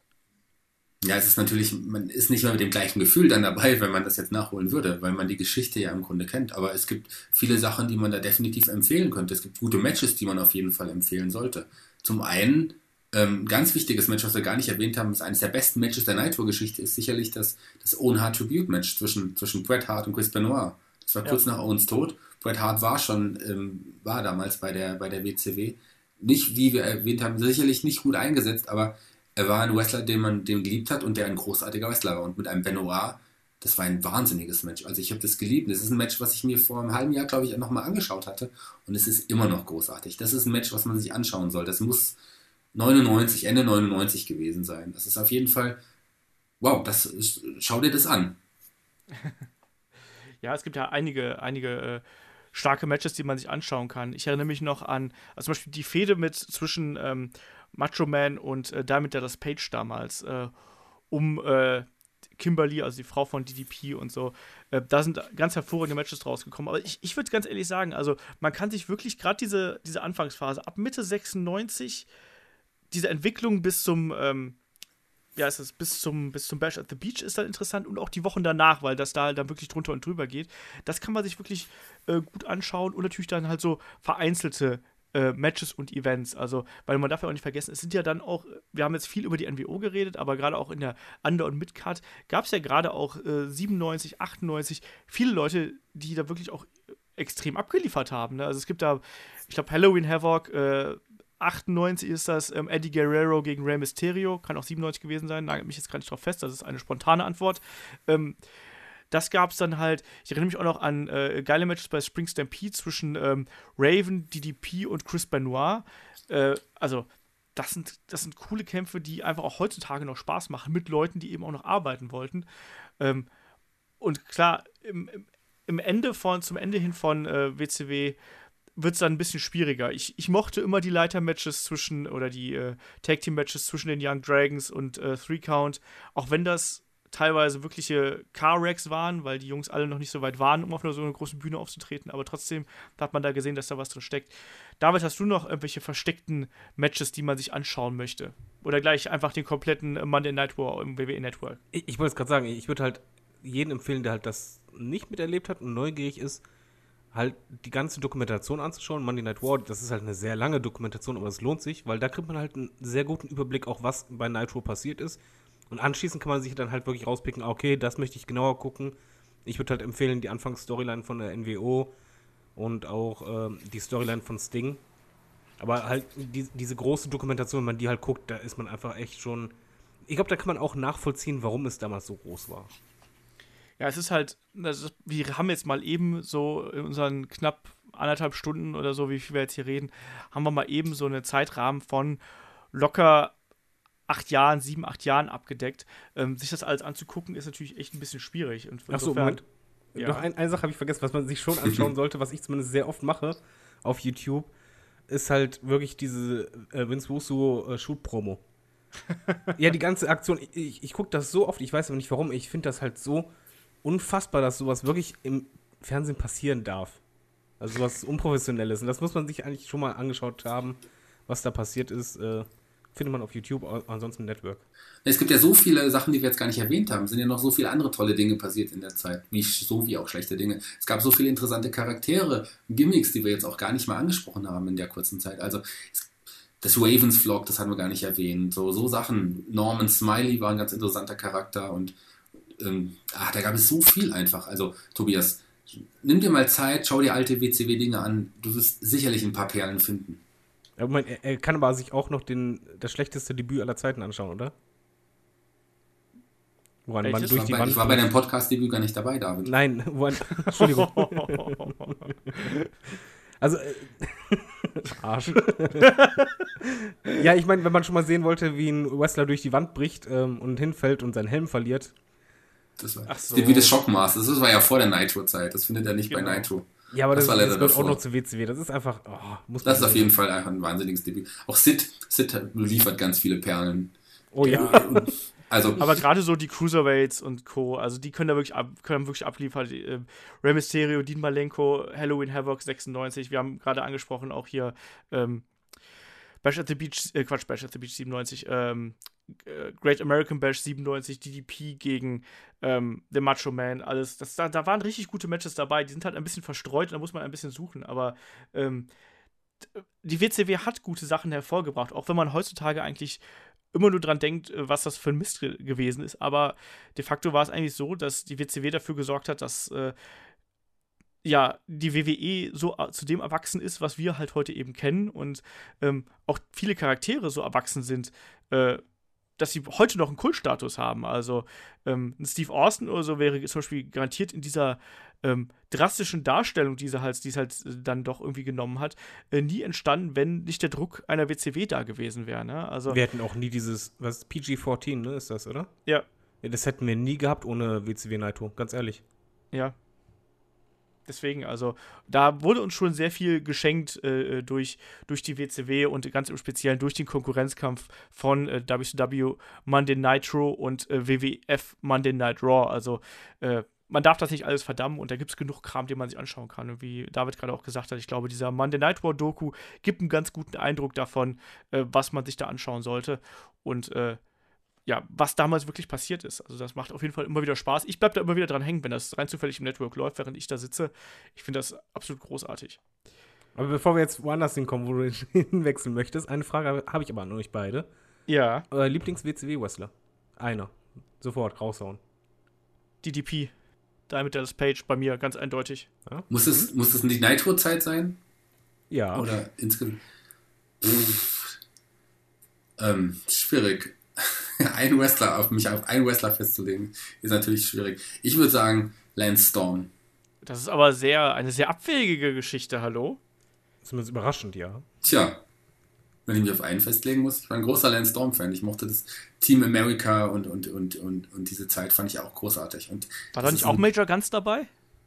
Vielleicht mochte ich Team, das Team kennen. Deswegen so. Nein. Der war ähm, überall dabei. Also ich fand, Lance Storm finde ich großartig. Okay. Also wenn ich mir auf einen Wrestler festlegen müsste, es, könnte es er sein, ja. Ja, und David bei dir, wenn du schon solche Fragen stellst. Achso, äh, Sting. Und wenn, aber wenn ich an WCW Nitro denke, denke ich zwar an NWO und so weiter, wenn ich aber an die Person denke, die halt für Nitro steht, ist es halt Sting, der als Rabenkostüm da rumhängt. also der Crow-Charakter ist der einsame Rächer unter den Dächern. Ich fand den so cool, ohne, ohne Scheiß, ey. Ich glaube, es wird auch nie einen Charakter geben, den ich nochmal so cool finden werde. Und da, das fand ich damals schade, als der bei WWE debütiert ist, dass er halt da quasi das TNA-Outfit hatte und halt nicht gesagt hat, okay, ich mache mir nasse Haare und halt wirklich so wie früher nochmal mit den langen Ledermanteln und Baseballschlägern und so, sondern es war ja eher dieses Schickere aus der TNA-Zeit. Ja, das stimmt. Aber, Aber niemand von uns hat jetzt ähm, die Artist formerly known as Prince Ayukea genannt als Lieblingswrestler, seltsamerweise. Oder den Maestro. Oder, oder den Maestro, Maestro war super. Maestro war der Oder Beste. Vampiro, der irgendwie äh, alle verletzt hat und Co. super. Oder halt äh, doch der, den Fat Chick Lover Mike Awesome. Ja, nicht? Stimmt, das der war, war, schon das war awesome. schlimmes Gimmick. aber, aber Glacier ja. fand ich aber auch toll. Ich fand das, diese so cool, als der debütiert, äh, debütieren sollte und dann vorher die ganzen Videos und du hast einfach gedacht, da kommt was richtig Großes und dann kam der raus. Du hast einfach nur gedacht, boah, bitte hört sofort wieder damit auf. ich fand das ja. gar nicht so schlimm. Ich fand die Story, es war nochmal so eine eigene kleine Gruppierung innerhalb der, der WCW. Der hatte ja diese Feder mit, mit Canyon. Wie ist Canyon denn damals nochmal? Mortis. Mortis, genau. Mit Mortis. Und dann kam doch auch der ehemalige Adam Bomb hinzu. Wrath. Wrath, genau, so war das. Und Warum weiß ich das alles noch? Das ist eine gute Weil Frage. du alt bist. Und auf der, der Vergangenheit. Von, aber Olaf, wer stand dann an der Seite von Glacier? Ähm, der, wie heißt der? Ähm, der weiß es wirklich. Warte mal. Wie heißt denn der Kung-Fu-Mensch, der, äh, ähm, der, Jetzt wirst du rassistisch. Ja, nee, nee, The Cat, The Ernest Cat, Miller. Ernest Miller. Ernest genau. Miller, großartig. Auch ein witziger Charakter, den, den, den man damals hatte. Und Norman Smiley hatten wir, glaube ich, auch noch nicht erwähnt. Das ist auch ein, der, die ganze gesamte Hardcore-Division in der WCW war ja auch manchmal wir gut, haben, manchmal nicht. Wir haben auch nicht Alex Wright erwähnt. Ich wollte es gerade sagen. Legendäres Auspuff-Match gegen Tom Gerhardt. Aber das war auch noch vor Nitro-Zeiten. Nee, Was war eigentlich war mit, dem, mit dem Robocop? War das auch vor Nitro? Das war, das vor, war Nitro. Das werde ich nicht vergessen. Das war der schlimmste Trash, wo ich selbst als Kind sagte, bitte nicht. Nee, nee, aber, aber die, das Auspuff-Match war zu besten. Das war, das war irgendwie 98, 99, irgendwie sowas. Da war ich in der Arena Oberhausen. Und da hat Olaf Stimmt, auch das, war, das, das war auch die Berlin-Zeit schon, oder? War das nicht dann schon Berlin? Ich glaube, das die war schon Berlin, ja, ja. Hm. Nee, aber haben wir nicht letztens rausgefunden, dass wir alle gemeint, dass irgendwie diverse Leute, äh, die jetzt irgendwas entfernt mit Wrestling zu tun haben, alle gemeinsam in dieser WCW, bei irgendeiner WCW-Show waren? Ja, Warst du nicht auch mal bei der WCW-Show, Shaggy? Ich war bei der WCW-Show da. Ja, siehst du. Also, ja, warum haben ich wir uns war noch nie gesehen? bei der WCW. Pass mal auf, Jungs, ich muss, würde gerne Lance Storm zurücknehmen. Ich, hab jetzt, ich habe nachgedacht, jetzt mir ist jemand ganz viel, der eingefallen, der viel wichtiger ist. Disco Inferno. Oh, übler Typ, übler Typ, ey der Disco Inferno mit dem, also mit der, mit dem SC oder der Disco nach dem Cisco, damals mit dem SQ? Der, nein, der alte Disco Inferno, der, als er noch cool war. Ich habe die Musik geliebt. Inferno. Nein, nein, ich habe die Musik geliebt und habe auch die Dance-Moves nachgemacht dann als, als Wie alt bist du denn? Auch da habe ich mich gefragt, warum, warum mich die Frauen nicht mögen. Keine Ahnung. Und heute lieben dich die Frauen dafür, wenn du die Disco Inferno Moves nachmachst. Heute schon, aber dann auch die Frauen, die damals ähm, in den 70er Jahren wahrscheinlich auch noch recht jung waren. Fies, das war fies. Ja, Das wunderschön. war doch fies Würde mir gegenüber. Was? Das war Äh, doch nein, fies mir gegenüber.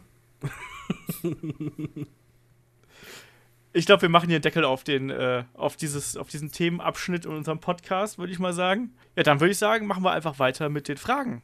Ne? Ihr wisst, da draußen Fragen stellt ihr an fragen.headlock.de. Ansonsten Facebook, Twitter, YouTube. Ähm, könnt ihr uns überall erreichen, einfach oder einfach hier irgendwie uns bei, äh, ich habe es gerade gesagt, bei Facebook äh, einfach eine Nachricht äh, reinschreiben. Das passt dann schon. Können wir hier mal anmerken, wie großartig das ist, wie viel Feedback wir kriegen? Also Ja. ich finde das wirklich, ich freue mich dermaßen und es wird immer mehr und immer mehr. Und äh, vor allen Dingen, da kommen auch echt kreative Fragen bei. Ja. Also wir können auch gleich mit einer sehr kreativen Frage vom, äh, vom Aaron einsteigen. Also ich finde das auch total super. Und bei der Frage habe ich mich wirklich äh, auch ein bisschen amüsiert. Ähm, Aaron fragte mich, äh, wer sollte eurer Meinung nach nach nach Vince McMahons Tod die WWE leiten und was sollte sich grundlegend verändern? So, also ich glaube ja, also wer sollte leiten, ist halt immer so schwierig. Ähm, ich glaube halt, dass es auf jeden Fall äh, äh, Stephanie und äh, Triple H werden. Das wird ja schon so aufgebaut und die beiden werden das machen, eventuell noch mit Shane McMahon da irgendwie im Hintergrund. Das wird nicht irgendwo extern an irgendjemand anders gehen. Wer es leiten sollte, ja, keine Ahnung. Ähm, fällt mir keiner andere ein, der es machen könnte, muss ich ganz ehrlich sagen. Was soll man denn da sagen? Shaggy, wer sollte deiner Meinung nach die WWE leiten, wenn Vince McMahon manchmal ist? Erstmal eine wirklich schwierige Frage und nicht keine Frage, die ich, äh, weiß ich nicht, wie man auf. Also Aaron, erstmal auf jeden Fall eine, eine interessante Frage, aber wie kommst du auf so eine Frage? Ich, ich finde es ja immer ganz schlimm, wenn jemand sagt, hoffentlich ist Vince McMahon bald tot, dann wird es besser. Das, das, das liest man ja leider, leider des Öfteren in den Foren. Also erstmal, ohne Vince McMahon würde es das Wrestling, wie es heute gibt, natürlich nicht geben. So auch die WWE wird es nicht Aber geben. er, er hat ja recht, Vince ist auch, wie alt ist der eigentlich? Der ist auch nicht mehr der Jüngste. Ja, er wird ehrlich 73. irgendwann sterben. Und klar, die Frage ist auch, die Frage ist auch begründet. Klar, wird er irgendwann sterben und wie wird es dann weitergehen? Ich glaube auch, dass Triple H und, und Stephanie McMahon sein werden einfach. Und ich glaube, es liegt uns fern, darüber nachzudenken, wer es auch anders hätte machen können oder anders machen sollte. Ja, vor allem, Ähm. wer, wer, hat denn, wer hat denn die Vorbildung, in so einem großen, ein so großes Unternehmen zu führen? Man könnte jetzt sagen, mein Gott, sollst du auch ein Paul Heyman machen oder sonst irgendwas, aber ich glaube, ähm, du musst wirklich auch quasi so eine Art Ausbildung bei WWE durchlaufen und wirklich die ganzen Zusammenhänge kennen. Du, du kannst ja nicht einfach einen da oben hinsetzen und sagen, so, Gabe Sapolsky, äh, du hast Ring of Honor gemacht, hau rein, ne? Christian Michael Jacobi, leiten Sie doch bitte mal äh, WWE für die nächsten zehn Jahre. Ja, aber er meint ja jetzt Fantasy-Booking-mäßig vom Talent her. Aber was ich halt eigentlich ganz lustig finde, ähm, ihr beide sagt halt von wegen, ja, es wird halt Triple H, aber halt nicht, dass er es sollte. Und ich habe bei der Nein. Frage noch nicht mal gezögert, sondern einfach direkt gedacht, es sollte Triple H machen, weil ich finde halt, dass Triple H mit NXT mich persönlich äh, überzeugt hat, dass er auch eine Ahnung davon hat, was Fans wollen und auch nicht ganz so festgefahren ist wie zum Beispiel Vince. Und ich glaube auch einfach, was man dann halt grundlegend verändern sollte, einfach Triple H sollte halt quasi da weitermachen, wo er bei NXT angefangen hat. Und er hat einfach super stark auch auf die Crowd geachtet und darauf reagiert. Und ich finde, wenn Triple H übernimmt, wird man das wahrscheinlich auch direkt merken. Und das wird der WWE auch gut tun. Also für mich sollte es Triple H sein und nicht nur wird. Ja, also. Und was sollte sich dann grundlegend verändern? Ja, halt wie bei NXT. Es ist halt was anderes. Bei, bei den Main-Shows ist es halt einfach so, ähm, die Wrestler werden klar stärker gebremst, ist auch logisch, wegen den ganzen äh, Terminen und Co. Aber ich glaube, er würde generell auch Wrestler ein bisschen mehr integrieren in den kreativen Ablauf, als auch eher mehr variieren und auch Talent entdecken. Ich glaube, das ist halt bei Vince, er hatte früher echt das Auge für Talent, muss man einfach sagen. Aber ich vom Gefühl her einfach, wir wissen es natürlich alle nicht, ich sage das jetzt einfach nur als Fan, vom Gefühl her würde ich sagen, dass Vince diesen Blick für Talente in der aktuellen Zeit einfach nicht mehr so hat. Aber Triple H hingegen sehr wohl. Und Triple H halt auch jemand ist, der halt Leute um sich schart, die halt auch dieses, diesen Blick haben. Also wenn man sich halt schaut, welche Trainer einfach bei NXT sind, das sind alles Leute, die Erfahrung haben, die aber auch Ahnung haben, aber, aber nicht so festgelegt sind von wegen, ja, ich stehe nur auf, auf Big Guys und Co., sondern halt die wirklich auch einfach Talent erkennen und fördern wollen. Und ich glaube, das ist das Grundlegendste, was sich einfach verändern sollte, dass halt man weggeht von einem Schema, wo man einfach total drin ist, weil Vince ist einfach drin bei Big Guys, das wissen wir alle, das sehen wir auch in den letzten Jahren, welche Leute gepusht werden und wie die aussehen. Und ich glaube, Triple H würde halt da einen anderen Weg gehen und müsste es auch. Und das ist halt auch, das würde einfach gut tun. Und auch, dass halt Triple H mehr, ja, wie soll man sagen, der achtet schon deutlich mehr auf die Quads, beziehungsweise es ist ihm wichtiger, wie die Crowd denkt und was sie verlangt, als Vince äh, es wichtig ist. Was man auf jeden Fall machen sollte, sind langfristig angelegte Storylines. Wirklich langfristig angelegt und ähm, eine tiefere Charakterentwicklung. Das sind so zwei wichtige Dinge, die mir eigentlich im Moment sehr fehlen. Und das ja. sollte der neue Leiter, es wird sicherlich, werden sicherlich Triple H und Stephanie McMahon sein, dann auch so verändern. Ich würde mir halt auch wünschen, dass die Leute mehr Freiheiten in ihren Promos haben. Ähm, ich weiß, es gibt äh, diverse Wrestler, allen voran John Cena, die halt wirklich auch eine Promo, ähm, eine geskriptete Promo sehr, sehr gut halten können. Auch das haben wir diese Woche ja wieder gesehen in, dem, in der Auseinandersetzung zwischen Roman Reigns und John Cena. Aber ich finde, dass bei einigen würde es gut tun, wenn die einfach ein bisschen von dem Papier wegkommen und einfach mehr ihren eigenen Charakter durchbringen können. Sprich, dass nicht mehr alles so streamlined ist, wie es aktuell dargestellt wird, sondern man einfach den ähm, Akteuren wieder mehr Freiheiten gibt. Weil wir haben heute zum Beispiel einen Chris Jericho angesprochen.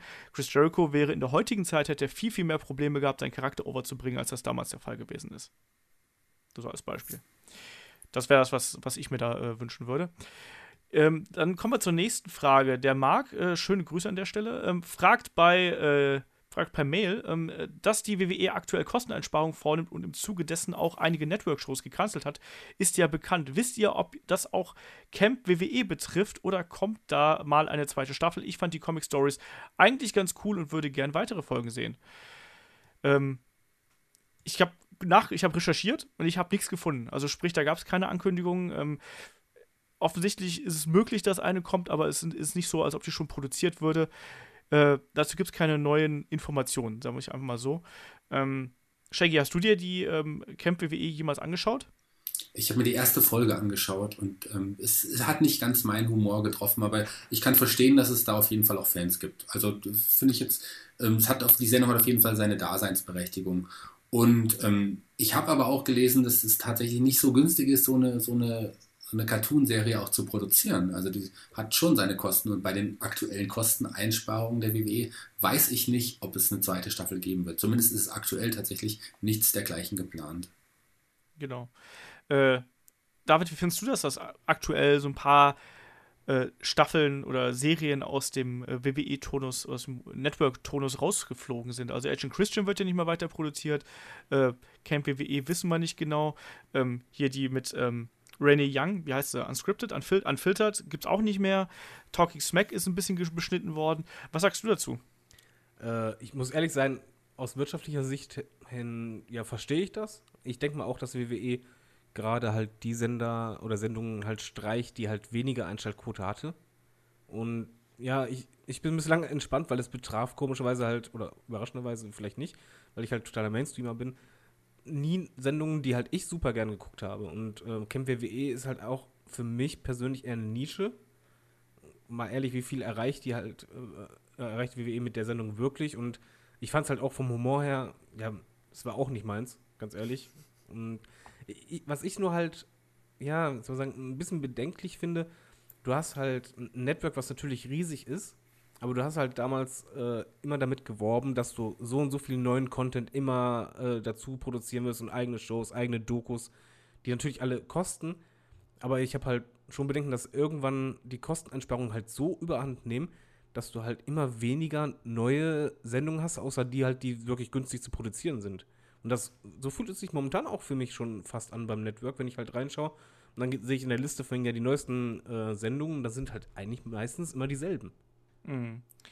Ja, ich meine, ich finde, aktuell entwickelt sich das WWE-Network halt wieder mehr zu einem Wrestling-Network, oder? Also die großen Sachen sind eigentlich nicht die, das, was neben dem Ring passiert, sondern eigentlich immer das, was im Ring passiert. Also es wird eher der Fokus auf die Turniere, auf irgendwelche, auf die Pay-per-Views und dann eben um all das, was man eben um diese Events rumbauen kann, aber irgendwas, was halt da ähm, außerhalb ist, das wird aktuell so ein bisschen weggeschoben. Und das finde ich ähm, irgendwie schade, weil gerade das fand ich beim Network so reizvoll, halt Battleground fand ich total reizvoll, weil es halt Blick hinter die Kulissen war.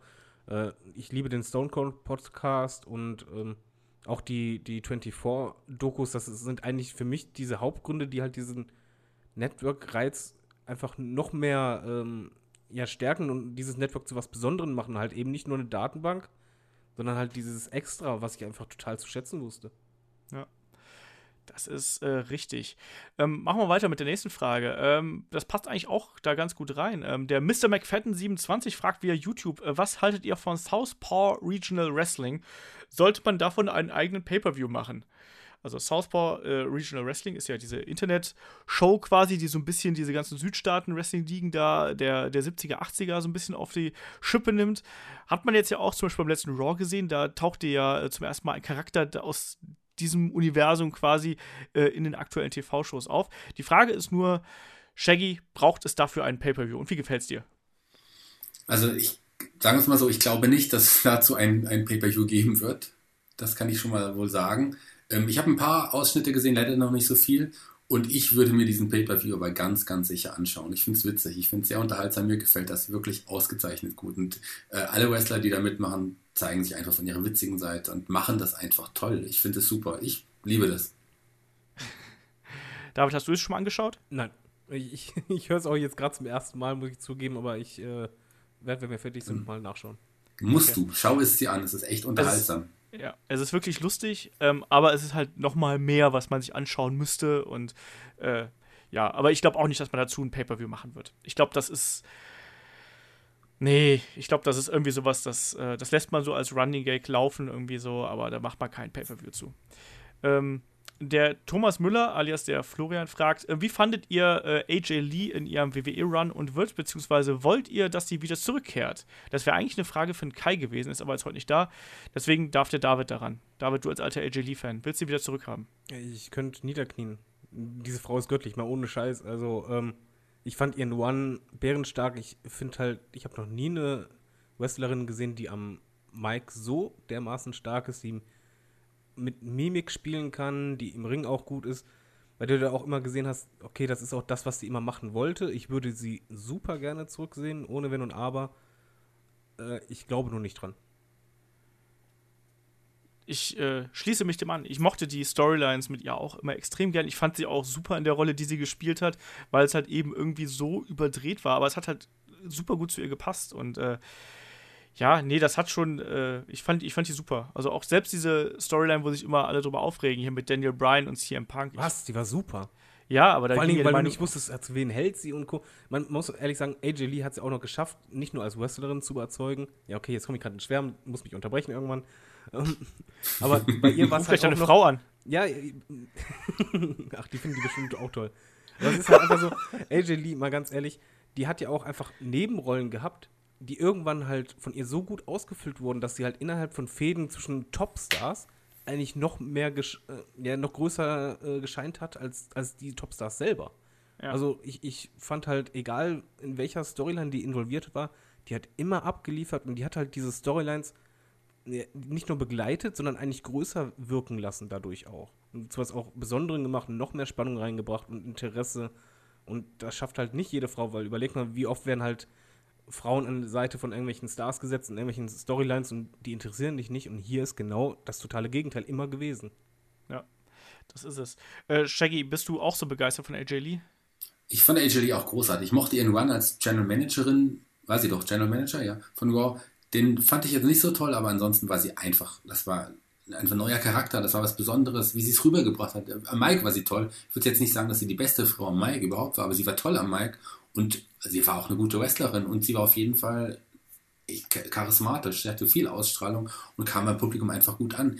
Ich würde mich freuen, wenn wir sie wiedersehen und ich glaube, dass wir sie irgendwann definitiv wiedersehen. Im Wrestling sagt man niemals nie. Sie wird zurückkommen und nicht nur alleine. Sie bringt möglicherweise noch ihren Mann mit.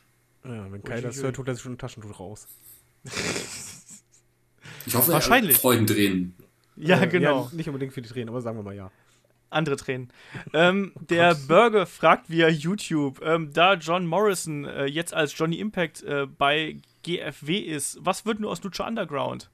Und das Schlimme ist, wenn ich da, wenn wir diese Frage beantworten, spoilern wir Lucha Underground, deswegen beantworten wir sie nicht. Ähm, aber gut, dass du sie gestellt hast. Was? Gut, dass du Ja, sie ich trotzdem wollt- gestellt hast. Ja, Damit ja, damit ja, ich, ich, man, man, man kann ne, man, man kann es ja umgehen, sagen wir es mal so. Ich kann ja die Beantwortung umgehen. Also ganz offensichtlich, ähm, wer aktuell sehen will, wissen ja, dass Lucha Underground aufgezeichnet ist. Ähm, wer ihn aktuell sehen will, ähm, wird ähm, zu GFW schalten. Da ist er ja äh, aktuell im Programm zu sehen. Das Traurige ist halt, dass wir ihn dadurch nicht mehr bei, ähm, bei WWE äh, sehen werden. Ja, aber wie es bei Lucha Underground weitergeht, da müssen wir einfach ein bisschen abwarten. So. Deswegen, äh, ich will da niemanden spoilern, das wäre unfair. Äh, zweite Frage ist, äh, wo könnte man Ryback und äh, Jack Swagger sehen? In den gängigen Indies sind die ja noch nicht aufgetaucht. Nee, also, äh, Können wir Ryback war ja letzte- Frage stellen? ja. Wer möchte Ryback und Jack Swagger sehen? Es gibt auch Ryback und Jack Swagger-Fans. Ich bin gerade total geplättet über die Frage, ey. Das ist Wahnsinn. Ähm, Ryback war doch letztens in Deutschland, oder, Shaggy? Weiberg war in Deutschland, aber ich glaube, er hat nicht, äh, er hat nicht gekämpft, weil er, weil er noch, noch Nee, er hat verletzt irgendwas war. an der Schulter er, gehabt, glaube ich. Genau, aber er ist auf jeden Oder Fall angetreten. Also man konnte ihn in Deutschland sehen, tatsächlich. Aber in den Indies, in Amerika macht er sich tatsächlich rar, genauso wie ein Jack Swagger. Aber ich glaube, wenn der Scheck stimmt, oder Scheck zahlt man noch mit Scheck, macht man nicht mehr. Wenn, wenn das Geld Wenn stimmt, PayPal stimmt. wenn, Pay, wenn PayPal oder der, ähm, ja, oder zum, der Geldzufluss stimmt, dann wird man beide sicherlich in nächster Zeit bei Impact sehen. Da Aber ich glaube, genau das doch ist hin. der Grund, warum man die nicht sieht. Bei Ryback, mal ehrlich, der hat ja ein Ego wie sonst was. Also er überschätzt sich und seinen Wert eigentlich selber. Und ich glaube, dass einfach seine Gehaltsforderungen wahrscheinlich so hoch sind, dass sich kein Indie bislang daran getraut hat. Richtig. Also Aber Jack Swagger zum Beispiel tritt jetzt bei den ersten äh, kleineren Indies an. Also er ist jetzt zum Beispiel zuletzt gegen Joe Hendry bei WCPW angetreten. Aber ist ja auch immer die Frage, weil er inzwischen so viele, selbst, das heißt Ring of Honor ist ja auch kein Indie oder sonst irgendwas, aber weil so viele äh, ähm, Ligen oder Promotions inzwischen ja auch diese Streaming-Dienste in irgendeiner Form anbieten, ähm, wird es natürlich auch immer schwieriger, durch diese diversen Vertragsklauseln da irgendwie noch unterzukriegen. Ich glaube, Jack Swagger wäre auf jeden Fall auch für einen Impact oder auch für Ring of Honor oder sonst irgendwas ein guter Kandidat. Ich würde auch, ganz ehrlich, einen Jack Swagger würde ich auch gerne mal hier in Deutschland sehen. Also den, da hätte ich nichts gegen einzuwenden, den mal hier gegen äh, die großen Leute der deutschen äh, Promotions zu sehen. Also Jack Swagger gegen Walter fände ich attraktiv. Würde ich mal anschauen. Keiner sonst? Ich würde mir das auch anschauen. Ich fand ihn ja auch nicht schlecht im Ring. Er hat ja auch das, das gewisse Etwas. Er hat eine, ihm fehlt halt nur das Charisma und er hat andere äh, Probleme gehabt, die ihm sicherlich auch den, den Main-Event-Push dann vorenthalten haben. Private Dinge, die, die er sicherlich äh, nicht so hätte ausleben müssen. Aber ähm, klar, also ich meine, ein, ein, ein Jack Swagger, ich fand den immer unterhaltsam, gerade in der Zeit hier mit, mit, mit äh, Sepp Coulter zusammen oder auch im Team mit, mit äh, Cesaro. Das war, er war da schon unterhaltsam. Ich habe ihn gerne gesehen.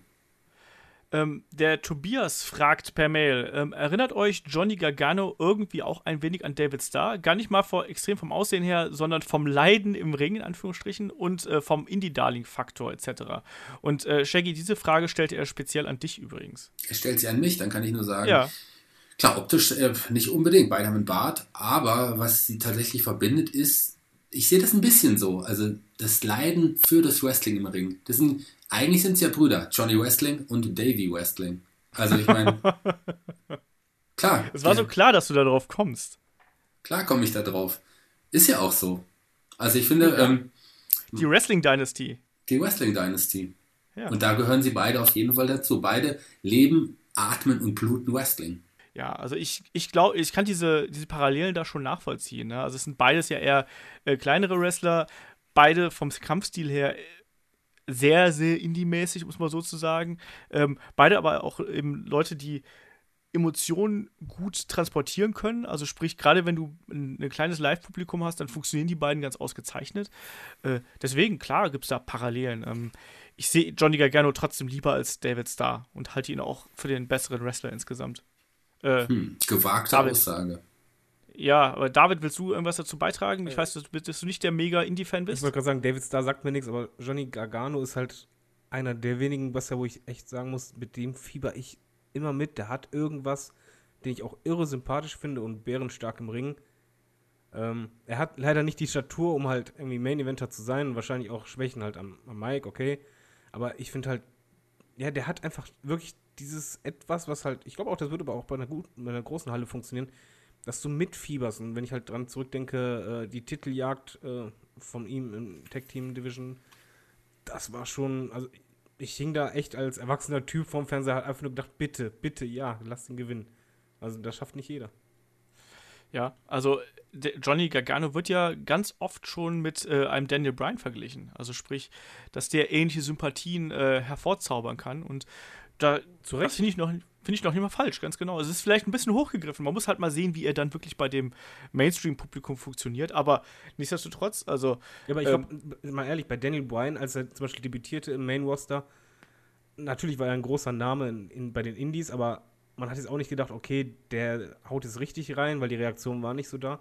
Man konnte nicht vorhersehen, was passiert, aber die Voraussetzungen sind dieselben. Diese Sympathie, die hat einfach kaum jemand. Aber es gibt wenig Menschen, die du halt ansiehst und zuguckst beim, beim Wrestling und einfach denkst so, den mag ich einfach. Also ich halte zu denen, ich möchte, dass der gewinnt und so. Und er hat wirklich das, was Daniel Bryan da auch hat in diesem Bereich. Ja. Ähm, wir haben noch zwei Fragen vom äh, Dominik äh, bekommen und er schreibt zum einen, äh, Jetzt überlege ich gerade, das sind eigentlich zwei, beides zwei schöne Fragen. Ich weiß nicht, welche ich zuerst nehmen soll. Ähm, er fragt zum einen, wird es. Jetzt mache ich von unten nach oben. Äh, wird es kurz- oder mittelfristig bei NXT, Raws oder SmackDown ein Bullet Club Pendant als dominierendes Stable geben? So. Die Frage ist, haben wir das nicht jetzt bei NXT schon? Mit äh, Adam Cole und äh, Red Dragon? Oder kriegen wir sowas wie äh, den Bella Club? Ne? Das wären dann die beiden Möglichkeiten, die ich da sehe.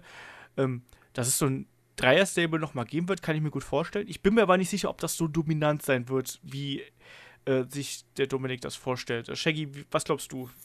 Kriegen wir da nochmal so einen äh, Shield 2.0 oder NWO?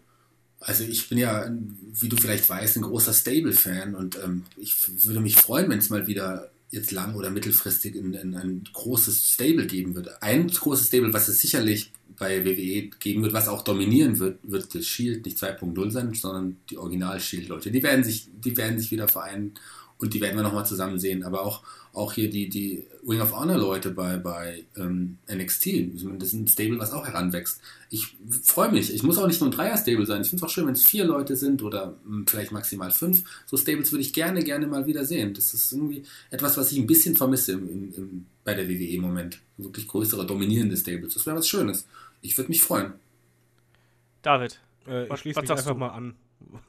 nee, es, es, ist halt so, weil ich finde auch, gerade starke Stables fehlen oder hatten wir ja schon lange nicht mehr. The Shield, denke ich auch, werden jetzt halt demnächst zurückkommen, also beziehungsweise als The Shield auftreten und dann auch dominant sein. Ob andere Stables auch so eine dominante Rolle haben werden, weiß ich nicht. Aber ich fände es schön. Ja, also ich finde es ein bisschen merkwürdig, dass WWE in letzter Zeit so von den großen Stables so ein bisschen abgesehen hat. Also derzeit ist ja im Hauptroster äh, haben wir The Miz und die Mistourage und Maurice. Das heißt, es ist maximal fünf, äh, Quatsch, vier Personen inklusive äh, Dame mit dabei. Äh, ansonsten haben wir ja gar keine klassischen großen Stables mehr. Das wundert mich eben auch so ein bisschen. Ansonsten haben wir eben noch so Dreier-Stables mit äh, Jinder Mahal und äh, den Singh Brothers irgendwie, was aber auch nicht so richtig zählt. Ähm, ja, ist doch so, weil die beiden sind eigentlich nur, die kriegen ja nur auf die Nase. Also das sind ja eher so, das ist ja kein Stable. Stable sind für mich drei oder vier Leute, die halt wirklich auch alle Schaden anrichten können. Ähm, ich fände es gut, also ich fände es auch interessant, wenn wir tatsächlich auch sowas wie ein Bullet Club Pendant kriegen würden. Also warum denn nicht gerade Finn Bella und den Club zusammenstecken? Äh, weil für beide weiß man offensichtlich gerade nicht so genau, äh, wo man hingeht. Aber ich glaube halt, dass zum Beispiel diese Andeutung, die es bei Raw gab, ich glaube, das war einfach nur so ein kleiner Wink für die äh, Internetfans, so nach dem Motto, haha, guck mal, wir könnten, wir könnten, aber nee, vielleicht dann doch nicht. Ja, vielleicht äh, kommt es irgendwann. Da muss man aber Anderson und Gallows erst nochmal wieder ordentlich aufbauen. So wie sie das Standing momentan haben, würde das so auch nicht ganz funktionieren. Die müssen auf jeden Fall aufgebaut werden. Und ich würde gerne aber noch einen vierten dazu. Ich will keinen Dreier-Stable. Ich will mindestens vier Leute haben, Olaf. Wen willst du dazu haben?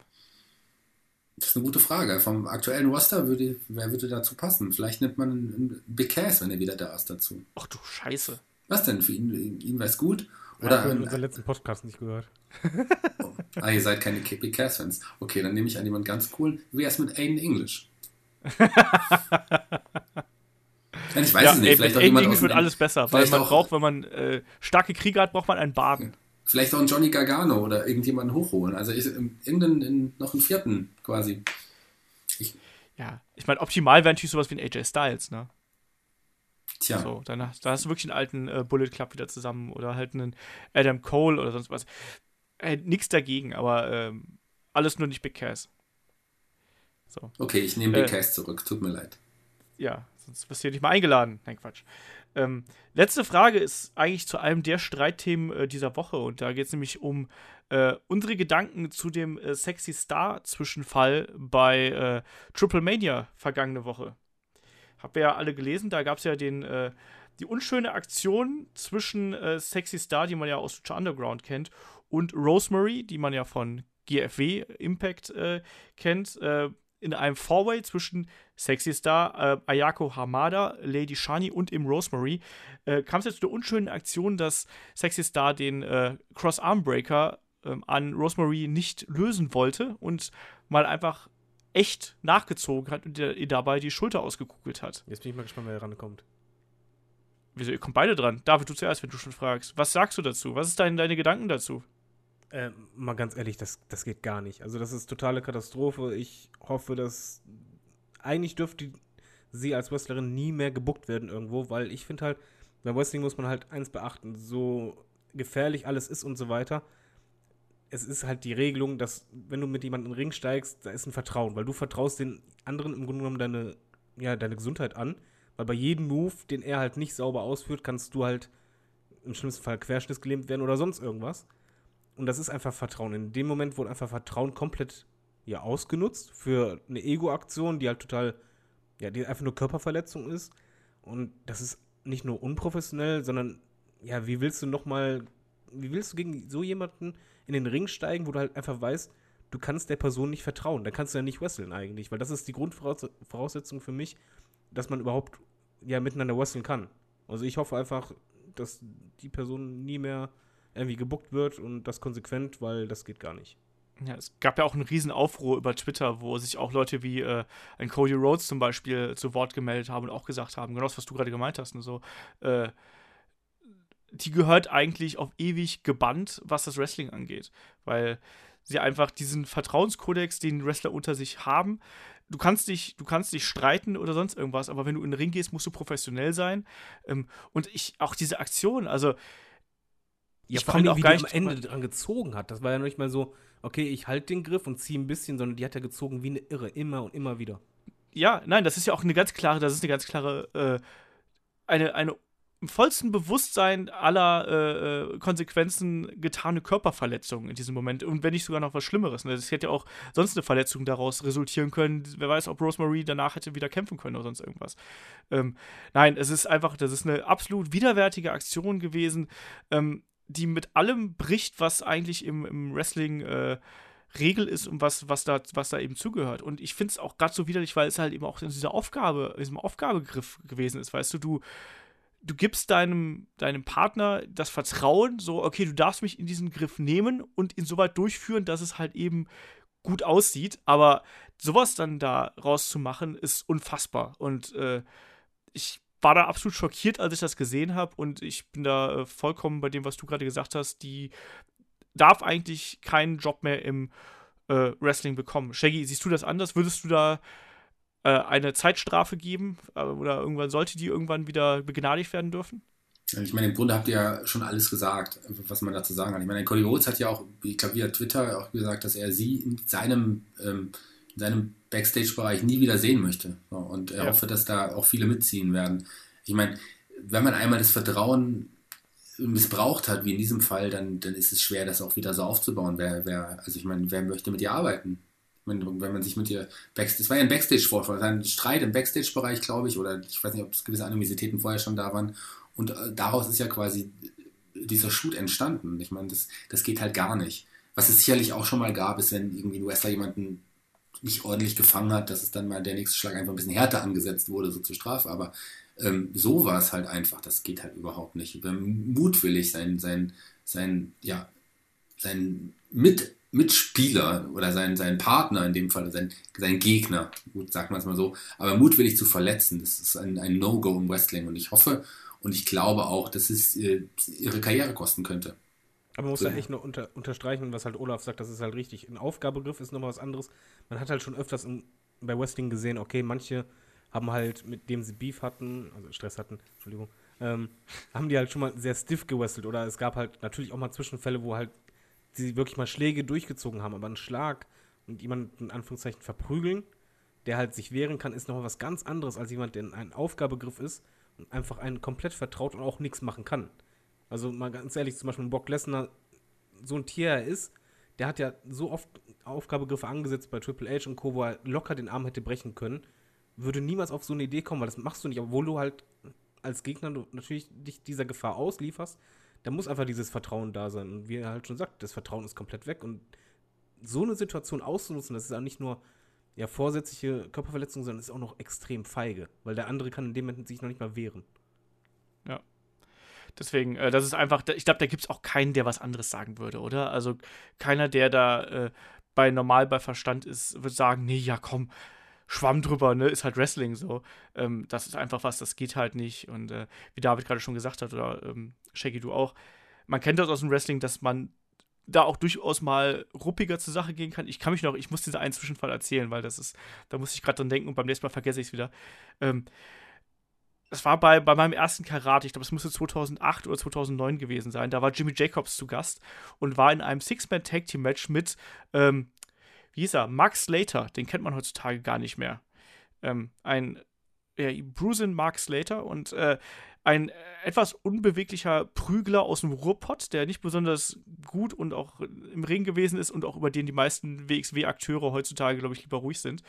Ähm, auf jeden Fall hat der gute Mark Slater halt eine Aktion nach der anderen gebotcht, bis dann irgendwann Jimmy Jacobs ausgerastet ist und ihn einfach mal volle Möhre zwischen die Beine getreten hat. Und zwar nicht nur so zum Spaß, sondern einfach mit, mit Schwung. Man, so. man merkt, wie viel Spaß Olaf dabei hat. Ganz im Ernst, du hast, ja, das war aber auch wirklich scheiße, weil du halt wirklich gesehen hast, dass, dass der, dass Jimmy Jacobs irgendwann, er hat wirklich versucht, mit ihm zu arbeiten und Jimmy Jacobs wollte ihn dann irgendwann einfach aus dem, aus dem Match nehmen und hat ihm dann einfach mal wie bei einem Field Goal einfach mal zwischen die Beine getreten. Ich fand das in dem Moment als Zuschauer war das ein Wow-Moment, aber ähm, auch da passiert. meinst du? Ja, auf jeden Fall. Es war auf jeden Fall sehr lustig, aber nein, ähm, solche Bestrafungsaktionen kann ich da noch unter Wrestling akzeptieren.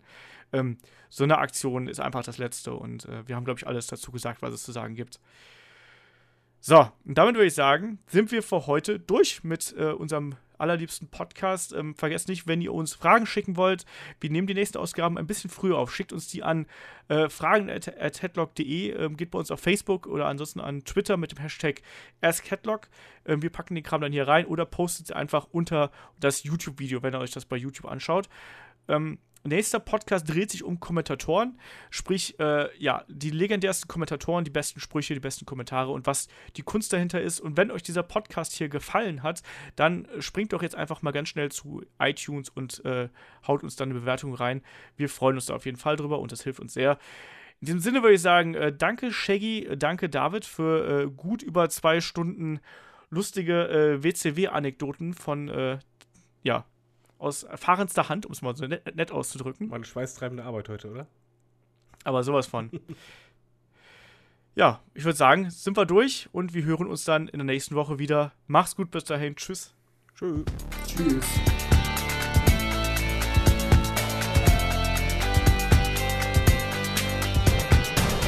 Headlock, der Pro Wrestling Podcast.